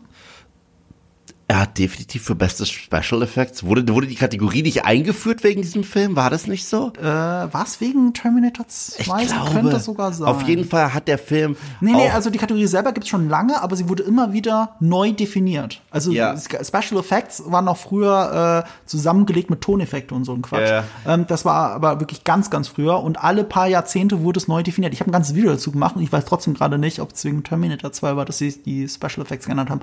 Aber sechs Oscar-Nominierungen. Sechs Wahnsinns- Stück. Das war, Wahn- hallo, hier schließt sich gerade ein Zirkel. Zirkelschluss. Ja, Bitteschön. Barbie hat acht, Terminator 2 hat sechs Oscar-Nominierungen. Und welcher Film ist für die Filmgeschichte wesentlich wichtiger? Und wir dürfen nicht vergessen, Rest in Peace Stan Winston und sein unfassbares Design. Der hat generell ein paar der geilsten Sci-Fi, Monster, Creature Designs aller Zeiten gemacht und seine Make-up-Arbeit und die ist hier unglaublich. Unglaublich. Ich kann es nicht anders sagen. Das ist ein Film, wo ich mir jedes Mal, das ist einer dieser Filme und es sind ganz wenige. Das ist vielleicht eine Liste von zehn Filmen überhaupt, wo ich mir mal denke, ja, jeder sagt, dass der so geil ist und jeder hat alles darüber gesagt und der ist so klasse und bla. Und dann kommt irgendwann diese Arschlochstimme in meinem Kopf, diese, nennen, nennen wir ihn den kleinen Hurensohn im Kleinhören, ja. Gott, jetzt habe ich echt mal Hurensohn im Podcast gesagt. Und ähm, sagt, aber ist der denn wirklich so gut? Ist und dann sage ich, fuck it, ich schmeiß den jetzt rein und guck den mit objektiven Augen und zweieinhalb Stunden später sage ich, ja, ist er immer noch. Der Film ist vor allem zu Recht auf Platz 1, weil er zwei Superlative in sich vereint. Das war der erste Film, der über 100 Millionen Dollar gekostet hat. Ja. Und er hat die bis heute größten Anteil an handgemachter, unglaublich aufwendiger Action. Und gleichzeitig hatte er bis dahin den größten Anteil an digitalen Special Effects. Ja. Revolutionär. Beid, beide Superlative sind in einem Film vereint. Ja, und das Krasse ist, es gibt da dieses peinliche Interview mit, ist es Tim Miller, der Regisseur von Deadpool? Ja. Der auch Terminator Dark Fate verbrochen Genau. hat. Und äh, das hat jemand aneinander geschnitten. Das ist so geil. Ein Interview mit Cameron über T2 und ein Interview mit Tim Miller über äh, Dark Fate. Ja. Und beides ist eine Verfolgungsjagd, weil äh, Tim Miller hat ja auch einfach nur so ein bisschen copy-pasted von T2 in, in schlecht. Diese äh, Eröffnungsjagd, wo John Connor gejagt wird vom äh, T1000 und so weiter. Und da siehst du, wie James Cameron sagt, ja, diese Sequenz war richtig schwer zu planen, die Logistik, bla, weil wir haben gesagt, wir wollen da einen echten Hubschrauber unter der Brücke haben, der musste das choreografieren mit drüber, drunter und so weiter. Das haben wir echt kaputt gemacht. Das haben wir echt kaputt gemacht. Und er geht so richtig über diesen, äh, rein in diesen Prozess, was es eigentlich an Planung kostet, weil du hast da nur die Chance, diesen einen Shot zu kriegen, aber wenn du den on camera hast, dann wissen die Leute, du hast gerade was gesehen, was du so noch nie gesehen hast. Und dann hast du Tim Miller. Äh, das ist nicht echt, das ist nicht echt, das ist in der Post, das ist in der Post, das ist in der Post. Und du merkst den Unterschied Tag und Nacht. Tag und Nacht. Cameron ist halt trotzdem ein Typ, ich war ja nicht der größte Avatar oder Avatar 2 Fan, aber man merkt, was der für eine unfassbare Hingabe zu seinen Filmen hat. Der würde niemals nur was hinrotzen. Ja. Der nimmt sich eventuell zu viel Zeit, aber er würde nie irgendwie sowas hingeschissen den Leuten, nee, wenn, wenn er einen Film macht, sagt er, ich will meinem Publikum etwas bieten, im besten Fall etwas geben, was sie so noch nie gesehen haben. Da muss ich immer an John Hammond denken aus Jurassic Park, weißt du? oh, spared no expense. Oder wenn er über den äh, Flohzirkus redet. Mhm. So etwas, das echt ist. Und deswegen Terminator 2 ohne Debatte. Die, daran zeigt sich ganz gut der unterschiedliche Hintergrund zwischen beiden, weil beide kommen ja mehr oder weniger aus der Special Effects Richtung, sowohl Tim Miller als auch James Cameron. Aber James Cameron kommt aus der ich, was, womit hat er angefangen? Ich glaube sogar mit äh, Matte Paintings.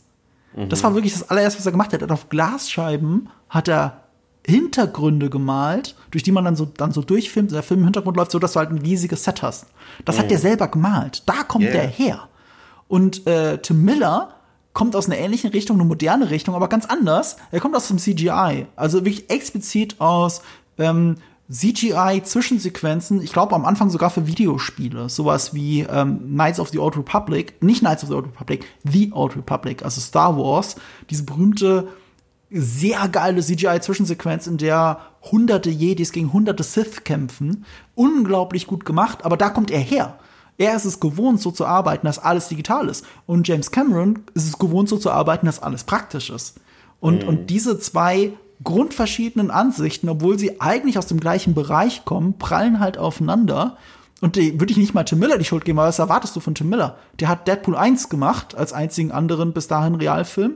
Und da war auch keine einzige Action-Szene echt. Das waren immer das war digital, du siehst es nur nicht. Es war besser kaschiert als in, in, äh, in Terminator 6. Also man sieht es schon, aber man sieht es an vielen Stellen nicht. An vielen Stellen denkt man, ja, das ist halt gerade Ryan Reynolds in seinem Kostüm. Nee, der ist nicht in diesem Auto. Der kämpft, der kämpft nicht mit den Leuten. Das ist gerade CGI. Du siehst es nur nicht, weil es so gut gemacht ist. Weil Tim Miller aus dieser Richtung kommt. Und wenn du dem Typen dann sagst, mach mal einen Terminator-Film, was erwarten wir denn, was passiert? Und da muss man James Cameron sogar ein bisschen Mitschuld geben, weil er war ja der Produzent und er hat sich ja sogar mit Tim Miller verkracht und die haben trotzdem zusammen diesen Film produziert. James Cameron muss man eh Schuld geben dafür, dass er alle paar Jahre mal von der Kamera springt und jedes Mal die gleiche Lüge erzählt, ja. weil man ihm den Produzentenposten gibt. Erzählt er, ja, hätte ich ein äh, Terminator 3 gemacht, das ist, das ist der wahre Nachfolger. Das hat er gesagt, mhm. das hat er gesagt über Genesis fuck off. und das hat er gesagt über Dark Fate, doppel fuck off. Der einzige, der eine Daseinsberechtigung hat, ist eventuell hier ähm, der mit Bale äh, und Sam Worthington. Äh, wie heißt denn der nochmal? Äh, Terminator 4. Salvation. Salvation, ja. Salvation. Ja, und ich bleib dabei. Ich mag, ich mag den tatsächlich. Ja. Ich mag den auch. Der ist nicht gut, aber der ist auch nicht wirklich schlecht. Der ist okay. Der hat ein paar schlechte Motive und der könnte sehr viel besser sein. Also, ja. Aber richtig tolle Szenen. Ich mag aber die ersten 20 Minuten von Genesis. Danach wird der Film unfassbar scheiße. Aber die ersten 20 Minuten sind gar nicht mal schlecht. Ich finde den Kampf gut äh, zwischen Ani und Ani. Ja, ich mag das Ganze, wie sie auch das replizieren, mhm. diese, die, die Terminator 1 Ästhetik und so weiter. Und ich finde auch, dass Jason Clark eigentlich gar kein schlechter John Connor ist in, in der Theorie, bis sie die Scheiße machen mit ihm, die sie halt machen.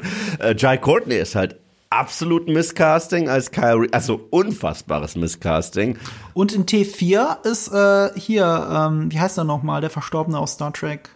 Äh, Anton Yelchin ist Kyle. Anton ja. Yelchin ist ähm, ähm, Kyle, Kyle, Reese. Äh, Kyle Reese. Und ja. er imitiert im Original die Stimme sehr gut von Michael. Ja, ziemlich gut. Also, Listen to me, Sarah. It can't be bargained with. It can't be reasoned with. And it will not stop. Doesn't understand pity. Um, um, noch ganz kurz bei Terminator 2 zu bleiben, auch unterschätzt, weil äh, alle reden natürlich dann über Arnold und über seine äh, äh, Performance, aber äh, was ich halt auch in dem Film liebe, ist natürlich der Antagonist. Robert Patrick, äh, ja. Ro hä? Robert Patrick. Ja, ja, Robert Patrick, der auch gerade eine leichte Renaissance hat. Also wir erinnern uns, Peacemaker, die Serie, über die wir geredet haben, in der er mitspielt, unglaublich gut ist. Ich habe ihn jetzt gerade in der zweiten Staffel Reacher gesehen. Ähm, mhm. Da ist er jetzt, äh, die, die zweite Staffel ist aber nicht so gut wie die erste, aber äh, da drin ist ein Terminator-Gag. Da heißt, eine Figur heißt Sarah Connor und er, er telefoniert halt mit jemand anderem, er sagt, ja, nur Sarah Connor. Und er sagt so, ich kenne keine Sarah Connor. Mm. Der Gag war es schon fast irgendwie wert. aber, okay. Ähm, nee, seine Performance ist auch so geil, weil er ja als äh, er ist der technisch Überlegene vor dem T800 als T1000 und ist aber dieser schmale Typ im Verhältnis zu fucking Arnold Schwarzenegger Und er ist trotzdem eine so unglaublich große Bedrohung. Und wie er das spielt, mit diesem Blick, den er hat. Oder dass er extra gelernt hat, zu schießen, ohne zu blinzeln dabei. Und das ist etwas, was you can't unsee it, wenn du Terminator 2 siehst. Ja. Wie, er wirkt schon so bedrohlich, weil er genau wie Hannibal Lecter einfach nicht blinzelt. Ja, und das Ding ist, Arnie war so gruselig in Teil 1, weil er so unmenschlich war. Robert Patrick ist so gruselig, weil er so menschlich ist. So, so, weißt du, wenn, wenn er so an der Tür steht und das Foto von John sieht, sagt, he's a good looking boy. Weißt du, so, oh, der, der hat richtig gelernt, wie ein Mensch zu sprechen. Aber er ist wie ein? Serienkiller, wie ein Soziopath, der sich, wie soll ich sagen, der sich den Menschen anbietet, um sie dann eiskalt umzubringen. Genau. Ich bleib dabei, Arnie äh, äh, im ersten Terminator ist für mich das Gruseligste. Also ich finde ich finde ja Arnie unfassbar gruselig in Teil 1. Ich bleib dabei. Weil der hatte damals, da kam er gerade noch aus seiner Wrestling-Karriere und sowas wie Conan. Da hatte er einen unnatürlich brutalen Körper. Und das sah unmenschlich aus. Und ich weiß, als ich das als Kind gesehen habe, das war das Gruseligste, was ich je gesehen habe. Und er hatte ja auch sowas Jason Voorhees, Michael Myers mäßiges, wenn er so, man darf nicht vergessen, diese ist ja wirklich, wie er sagt, living tissue of an endoskeleton. Das heißt, wenn Arnie am Anfang angeschossen wird, stirbt dieses Zellmaterial ab. Das heißt, du merkst, dass seine Haut auch stinken muss und da sind Fliegen um ihn rum. Weißt du, Der wird immer auch eine- blasser als ein Zombie. ja, es ist so eklig. Mhm. Und ich fand das so gruselig, auch wie er sich das Auge rausoperiert. Ich verstehe, was du meinst, aber für mich ist Robert Patrick, der Gestaltwandler, Ja, ja. als Shapeshifter, ist viel gruseliger. Also allein schon, dass er es schafft, auch den Boden zu imitieren, dass Ja. es eine gruselige Szene ist. Mit der Szene, die beiden Schauspieler sind übrigens wirklich eineige Das sind Zwillinge. Zwillinge, ja, ja. Ja, die auch noch mal ein äh, Cameo hatten in Gremlins 2 als Klone. Ja. Aber ihr merkt, wir könnten stundenlang nur über Terminator 2 reden. Wir empfehlen auch an der Stelle nochmal den äh, Arnold Schwarzenegger Podcast, die zehn besten Arnold Schwarzenegger Filme, die wir gemacht haben. Und ich habe einen Rewatch zu T2 auch gemacht. Das ist Ah. eines meiner beliebtesten Rewatch-Videos. Echt? Ja. Aber das ist wahrscheinlich das mit, mit den meisten Imitationen neben äh, Star Ja, Wars wahrscheinlich. Ich bin ein bisschen erkältet heute und merke, dass ich es heute im Gesamten nicht so gut alles hinkriege, weil meine Stimme hart belegt ist, muss ich dazu sagen. Nicht, ich habe nicht verlernt, Ani zu machen, keine Angst. Wie viele Leute kannst du aus meiner Nummer 1 nachmachen? Kannst du da ein paar nachmachen? Jetzt noch nicht anteasern, was, was ich äh, gewählt habe? Zwei auf jeden Fall. Ich weiß aber nicht, wie gut ich das heute hinkriege, Okay. weil meine Stimme ist so belegt, meine Nase ist so zu. Also die Hauptfigur kannst du ja normalerweise, das weiß Ja, ich. Die Hauptfigur kann Auch ich. da schließt sich ein Kreis ein bisschen zu Ja. deinem ersten Film, merke ich gerade. Zirkelschluss. Und das ist aber ein Zufall. Und wie gesagt, ich finde meine Wahl, meine Nummer 1 ist eine Überraschung Marco. für mich selbst. Marco, sag doch nicht sowas wie Zufall, weil sonst muss ich dich schon wieder zitieren. Nichts geschieht zufällig. Ja, nur in guten Sachen passiert nichts zufällig. so wie The Last Jedi.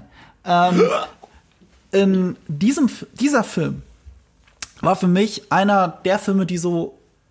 Weißt, du, es gibt wenige Filme in meinem Leben, die mindblowing waren. Das ist eine Offenbarung gewesen. Und das da war mindblowing. Das war ein Film, den habe ich wochenlang jeden Tag gesehen. Als ich den zum ersten Mal gesehen habe, auf Videokassette wohlgemerkt, nicht im Kino. Ich habe ihn mittlerweile im Kino nachgeholt, weil der lief mal im Kino.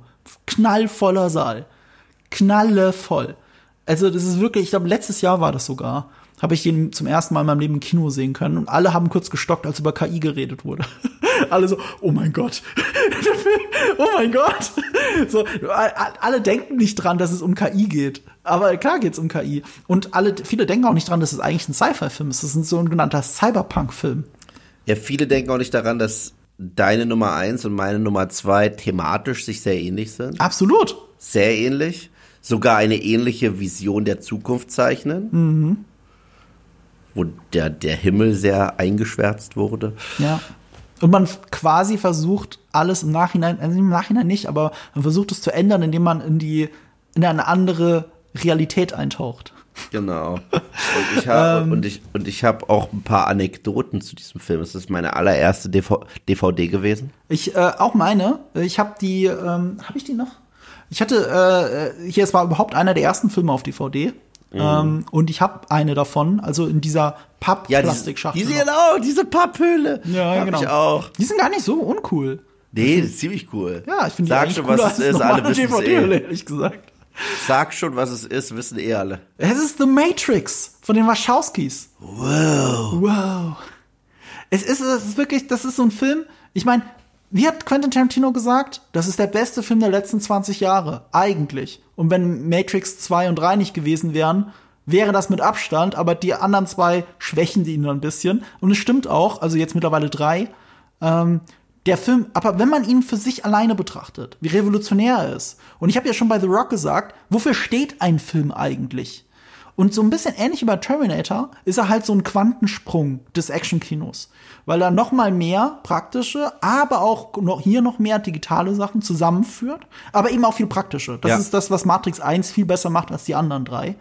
Ähm, er führt so vieles zusammen, ist ein perfekt gepaster Film. Auch wieder ein Ja. Film, da würde ich nicht einen Frame rausschneiden. Ich auch nicht. eine Sekunde. Wie geil kann man einen Film bitte schneiden? Ja. Viel besser geht's nicht. Und er zählt auch für mich zu den Meilensteinen des Action-Kinos. Also er steht auch auf dieser Liste wie Terminator 2. Ich glaube, nach Terminator 2 ist es der wichtigste Actionfilm gewesen. Vielleicht, ja. Äh, Möglich. Ich meine, das Besondere ist ja trotzdem gleichzeitig, dass er ein Konglomerat aus anderen Actionfilmen ist. Ohne Face-Off gäb's Matrix nicht. Das ist Ja. kein Zufall, dass Neo mit, mit zwei Berettas rumläuft.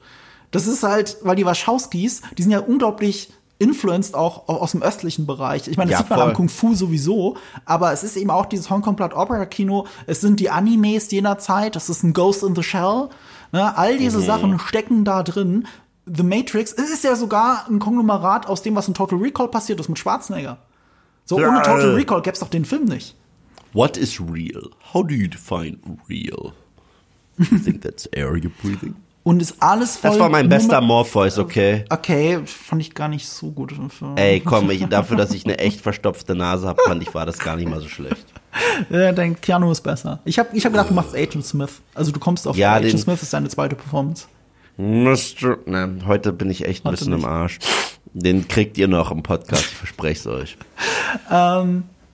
Auch das übrigens in meiner ganz persönlichen Laufbahn, als jemand, der Matrix wie ungelogen wahrscheinlich 50 Mal gesehen hat, ähm, dass ich vor ein paar Jahren Hugo Weaving gegenüber saß und mit ihm reden konnte äh, über, darüber, wie er Bösewichte porträtiert und er damit halt natürlich auch hauptsächlich über Agent Smith geredet hat.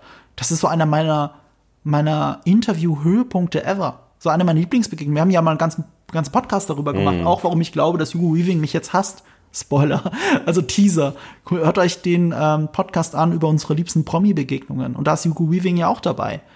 Ähm, aber das ist so diese Performances von jedem Einzelnen. Wie perfekt kann man Antagonist und Protagonist eigentlich casten? Und dann hast du, und das ist halt dieses, du hast dieses Ballett zwischen den beiden, dieses Kung Fu in, in, in dieser U-Bahn. Und, und das ist so ein unglaublicher Höhepunkt nochmal für einen Film, der gerade noch uns den Lobby-Shootout gezeigt hat, vor zehn Ja. Minuten. Und dann Ja. sind die da unten und toppen das nochmal. Dieser Film hat auch so ein geiles Pasting. Und ich liebe ja Western, du liebst Western. Und er braucht halt für diesen Payoff auch extrem lange, aber dann hast du einen Payoff. Du hast ein Mhm. halbstündiges Payoff, das es so in der Actiongeschichte einfach noch nicht gab. Und dazwischen aber viele Teaser. Du hast Ja. gesehen, gleich erste Szene ist ja ein Teaser. Guck mal, was Trinity kann. Man fragt sich, wie kommt da jemand so hin, dass er diese, diese Kampfkunst so kann, dass der Film in diese 360-Grad-Momente reinkommt und das kommt er ja erst wieder am Ende auf dem Dach. Und gleichzeitig, gleichzeitig äh, zeigt der Film ist für mich ja auch ein Beispiel par excellence, dass Ausnahmen die Regel bestätigen. Äh, Wie häufig sagen wir beide Show don't tell, Show don't tell, Show don't tell. Es gibt eine, ich glaube, dreiminütige Sequenz, die Exposition ist. Über KI Morpheus- auch. Wo Morpheus erklärt, das ist die Matrix, das sind Ja. die Regeln, diese Fähigkeiten hast du, diese Fähigkeiten haben die Agenten, das kannst du, das kannst du nicht, bla bla bla bla bla. Und die irgendwie rocken die das, weil es halt Show and Tell ist. Und wir sind Neo in dieser Sequenz, weil wir das echt nicht glauben können. Habe ich dir je erzählt, das erste Mal, als ich den gesehen habe, habe ich mich übergeben? Äh, das kann ich mir sogar vorstellen, wenn man im Kino vorne sitzt bei dem Film. Nee, ich war nicht im Kino. Ich Ach war so. zu jung. Aber als Neo wach geworden ist auf den Feldern, Mhm. hatte ich ganz kurz Angst, dass mir das auch passieren könnte. Ich war so drin Ach und dachte, was ist, Ach, das, dachte was okay. ist, wenn mein Leben nur eine Illusion ist. Und Naja, es ist ja eine wissenschaftliche These, dass die Wahrscheinlichkeit, dass du in einer Simulation bist, rein mathematisch viel Ja. größer ist, als dass du nicht in einer Simulation bist. Der Gedanke dahinter, der ist echt interessant. Wenn ich ihn kurz so erläutern eine darf, oder Angst- kennst du die Idee? Nee. Der Gedanke dahinter ist, ähm, wir leben ja jetzt schon in einer Gesellschaft, in der wir Videospiele kreieren. Wir kreieren Mhm. NPCs, okay? Und wenn du das weiter denkst, ist natürlich, irgendwann sind wir dazu in der Lage, Ja. eine Simulation zu schaffen, in der die NPCs glauben, dass sie echte Lebewesen sind. Und sie ein echtes Leben führen. Wir sind irgendwann technologisch dazu in der Lage. Das ist die Prämisse. Und wenn das so ist und diese Wesen dann auch selbst nochmal so eine Welt schaffen und diese Welt dann wieder so eine Welt schafft, ist es rein mathematisch gesehen wesentlich wahrscheinlicher, dass wir alle in einer Simulation leben, als dass wir nicht in einer Simulation leben. Das ist ein interessanter Gedanke. Ich glaube es zwar nicht, aber es ist ein interessanter Gedanke. Also mir wurde richtig schlecht, ich habe gekotzt. Und äh, Naja, aber hast du jetzt noch mehr Angst um deine Existenz, jetzt wo du das gehört hast? nö. Ist Wissenschaftlich egal. wahrscheinlich ist, dass du in einer Simulation. Jetzt ist es mir egal. Damals war ich bisschen panischer. Dann gibt's eine andere Anekdote dazu. Mein Bruder hat Hausverbot bekommen im Kino, weil er sich reingeschlichen hat in den Film. Mhm. Wie alt war er? Äh, ich glaube, der Film ist ab 16, ich glaube, er war 15 oder so, er durfte Ja. man noch nicht rein. Früher hat man das noch hart kontrolliert. Ja, stimmt. Dann eine weitere Anekdote. Der Film kam im gleichen Jahr raus wie ein anderer Science-Fiction-Film.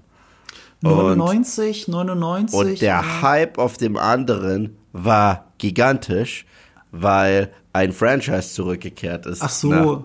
Ewigkeiten. Episode 1. Episode 1. Ja. Und alle haben danach nur über Matrix gesprochen. Die kam im gleichen Sommer raus. Das war total verrückt. Und ich so, what the fuck, wieso redet niemand über Ich, ich Star Wars? dachte gerade, es ist nicht wegen Actionfilm, aber ich dachte gerade, du meinst Existenz. Ja, Existenz, Existenz von ist Cronenberg ist Film. ja auch parallel. Der ist geil. Der ist geil. Der ist auch cool, aber Übrigens, der neue. Cronenberg, der neue Cronenberg, Den Crimes of so the gut, weiß ich. Future, den fand ich ja richtig scheiße. Und Sebastian ist riesen Cronenberg-Fan. Ja. Und hat den bis jetzt nicht geguckt. Und der hat den jetzt echt mal angemacht. Mhm. Und das passiert bei ihm krass selten. Der hat nach dem ersten Drittel ausgemacht. Meint, das kannst du ja nicht antun. Ich habe mir die Scheiße bis zum Ende im Kino gegeben. Also es war wirklich, also Cronenberg schlimm. mit, der ist so schlecht. Der ist so schlecht. Der ist, der ist so unfassbar schlecht. Ja, wollte ich nur gesagt haben. Ja, also bitter. Crimes of the Future, ihr habt echt Besseres mit eurer Zeit äh, zu tun, als diesen Film zu gucken, weil er auch so fucking langweilig ist. Ich werde mir vielleicht schon mal irgendwann antun, aber mal gucken, ob ich ihn nach einem Drittel ausmache. Bei Matrix ist es auf jeden Fall nicht so, weil der perfekt gepaced ist. Der Film ist Musterbeispiel für Spielfilmdramaturgie. Ähm, er hat eine fantastische Kamera, einen fantastischen Score, einen fantastischen Cast. Er ist fantastisch gepaced. Er hat eine Aussage. Ähm, und er wird deswegen durch die anderen Filme schlechter, weil er sehr gut darin ist, ein Kopfkino in dir zu, auszulösen. Wenn du einen erklärenden Dialog hast, passiert in deinem Kopf so viel. Wenn sie von Sion reden, ähm, äh, wenn sie davon reden, wie die Maschinen die Menschen unterdrücken, wie die Simulationen funktionieren. Vieles davon siehst du ja nicht. Es ist einfach nur perfekt geschrieben. Und die Tatsache, dass du das später irgendwann siehst, entmystifiziert das. Und es wird so viel so schön offen gelassen und es endet mit einem Neo, der einfach nur in die Kamera reinfliegt. Es geht nicht besser als Matrix.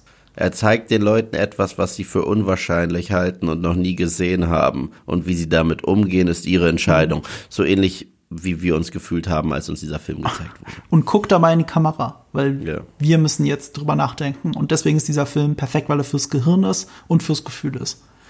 Ja, obwohl ich ja ein bisschen eine Liebe habe für die zwei Sequels, muss ich sagen. Ich finde die nicht so schlecht, aber sie find- entmystifizieren den ersten. Das stimmt, das stimmt, das stimmt. Also ich hätte sie nicht gebraucht, aber die sind mit den Jahren mir mehr ans Herz gewachsen. haben gute Momente. sie gute haben krass Szenen. gute Momente. so gute Ideen auch für die Story, ist gar keine Frage. Aber sie, sie, sie, graden den ersten. Ja. Der erste ist halt eine 11 von 10.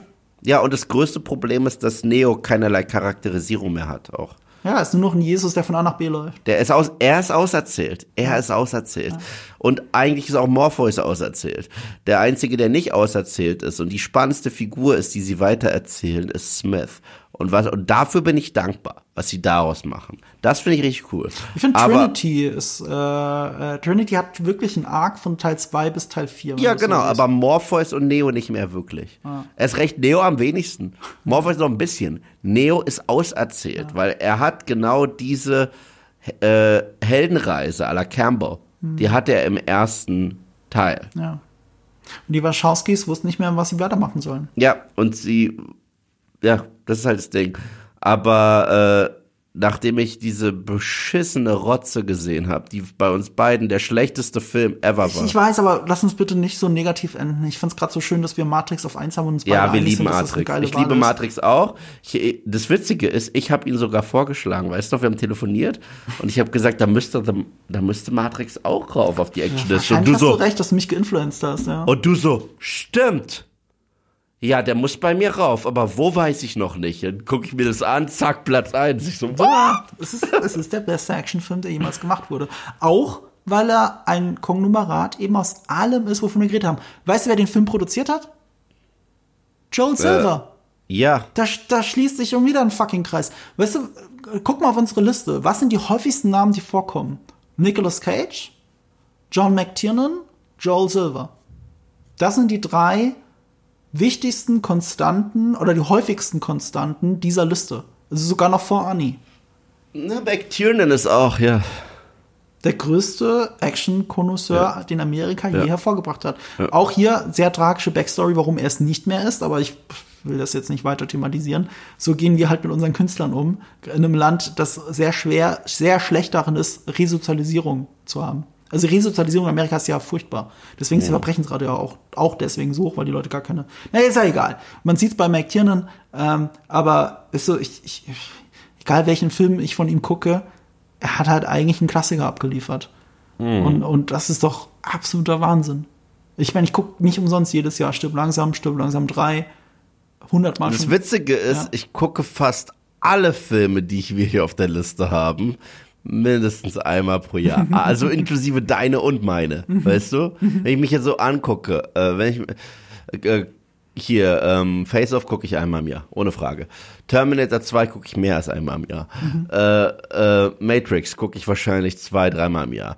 Die Hard, ja, und Die Hard 3, klar. Okay, gar keine Frage. Predator, muss ich dazu noch was sagen? Nein. So, und ja, das Einzige, was spannend ist, ist, auch, ob jetzt sowas wie John Wick 4 noch dazukommt in diese Playlist der Rewatchability.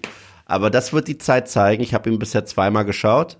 Hab's beim zweiten Mal tatsächlich noch mehr genossen als beim ersten Mal, wo- woran auch, ich einen guten Film messe. Ähm, ja, das ja, und ich muss sagen, dieser Podcast ist länger als die üblichen Podcasts, die wir haben. Ja, ja, ich, ich merke auch, wenn ich auf meinen Zeitplan für heute schaue, den muss ich mir Ja, ich auch. Fuck. Fuck. Erst recht, ich habe ein Ranking vor, was ein ganz untypisches Ranking ist. Ich kann es hier schon anteasern. Weiß aber gar nicht, ob ich das Video heute noch fertig schaffe. Ich schaff's aber aufzunehmen. Weißt du, was ich machen wollte? Was? Ähm, die zehn coolsten gecancelten Sequels, die wir je nie bekommen haben.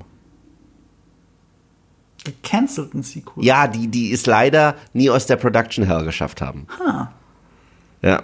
Muss ich echt überlegen. Da muss Ja. ich erst ein bisschen recherchieren. Ähm, hm. Sag mir mal eins. Eins soll ich dir nennen? Okay.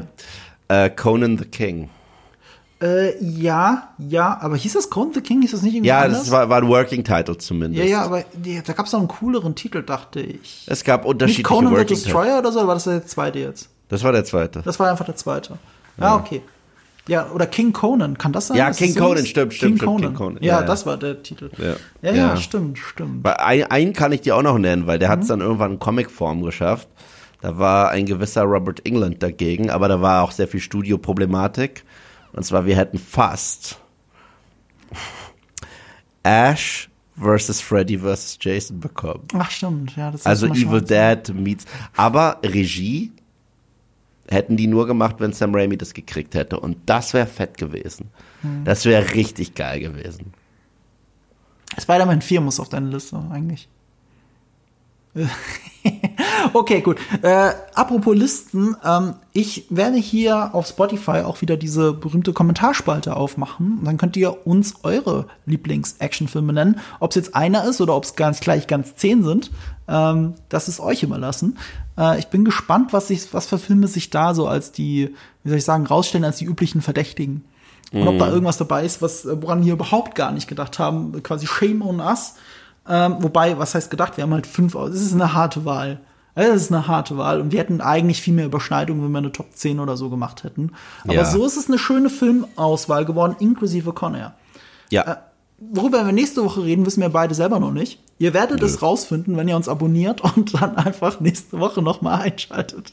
Oh, ich hatte mega Spaß äh, heute mit dem Podcast. Nicht, dass ich sonst keinen Spaß hatte, aber meine Fresse. Ich hatte auch Spaß. Ich meine, das ist genau das, wofür wir äh, leben. Äh, dass Ja. wir, äh, weißt du, wofür wir, wie soll ich sagen, nicht leben, sondern ähm, wo, wofür wir diese Arbeit leben. Dass wir Ja. uns manchmal hinsetzen können und einfach über das reden, was wir lieben. Ah, und, äh, und das steckt da Amen. drin. Das, deswegen habe ich ja auch gerade über The Last Boy Scout ein Video. Ich meine, das ist ja nicht gerade aktuell. The Last Boy Scout ist ja nicht mal etwas, was irgendwo gerade im Stream in der Flat ist, sondern das musst du kaufen. Aber ich habe den halt gerade gesehen, habe gedacht, Alter, wegen solchen Filmen mache ich das alles überhaupt. Einer der Gründe, warum ich das Rewatch-Format habe. Ja, da kommt jetzt auch manchmal Scheiße vor und Sachen, die ich nicht mag. Mhm. Aber das wollen die Leute Aber- ja sehen. Ja, weil, ja, aber, aber die, die wirklichen Reihen, die mir so richtig am Herzen liegen, sage ich, das ist, ich habe ein Format gefunden, wo ich über diese Filme reden kann, Mhm. die mich zu dem gemacht haben, der ich bin. genau. Also, es klingt jetzt kitschig, ist aber so.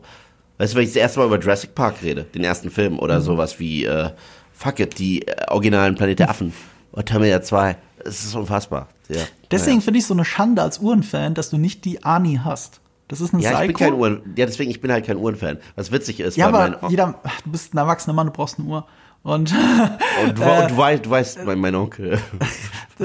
Predator trägt ja so eine Psycho, ne? Die, die sind richtig geile, so, so wirklich für, ähm, die hat Solar und, und so ein Funk-Dings, dass sie sich halt richtig einstellt und so weiter. Und das ist berühmte die ist so berühmt geworden, weil Ani sie in äh, Predator trägt. Plus, er hat sie privat getragen. Er hat sie in Filmen, wo er sie nicht anhat, siehst du in Set-Fotos, dass er diese Psycho getragen hat, wenn die Kamera nicht gelaufen ist. Das ist seine Uhr. Und die ist so sehr seine Uhr, dass man sie die Arnie nennt. Ihr müsst nur Psycho und Arnie eingeben, da findet ihr diese Uhr. Und ich finde, das ist die Uhr, die an dein Handgelenk gehört als Predator-Fan. Das ist einfach so. Diese Uhr symbolisiert die Filme, die dich zu dem gemacht haben, was du heute bist, Yves. Und wenn sie Ja, nicht so viel schenk sie kosten würde, hätte ich sie dir längst zum Geburtstag geschenkt. Wollte gerade sagen, schenkst du mir zum Geburtstag. Nee, die ist doch ein bisschen, äh, die ist zu beliebt.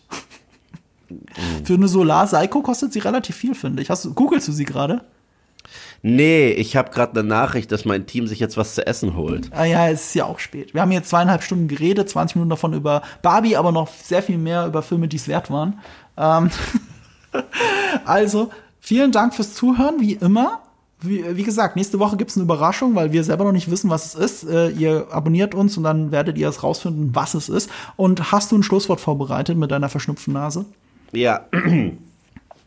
Hasta la vista, baby.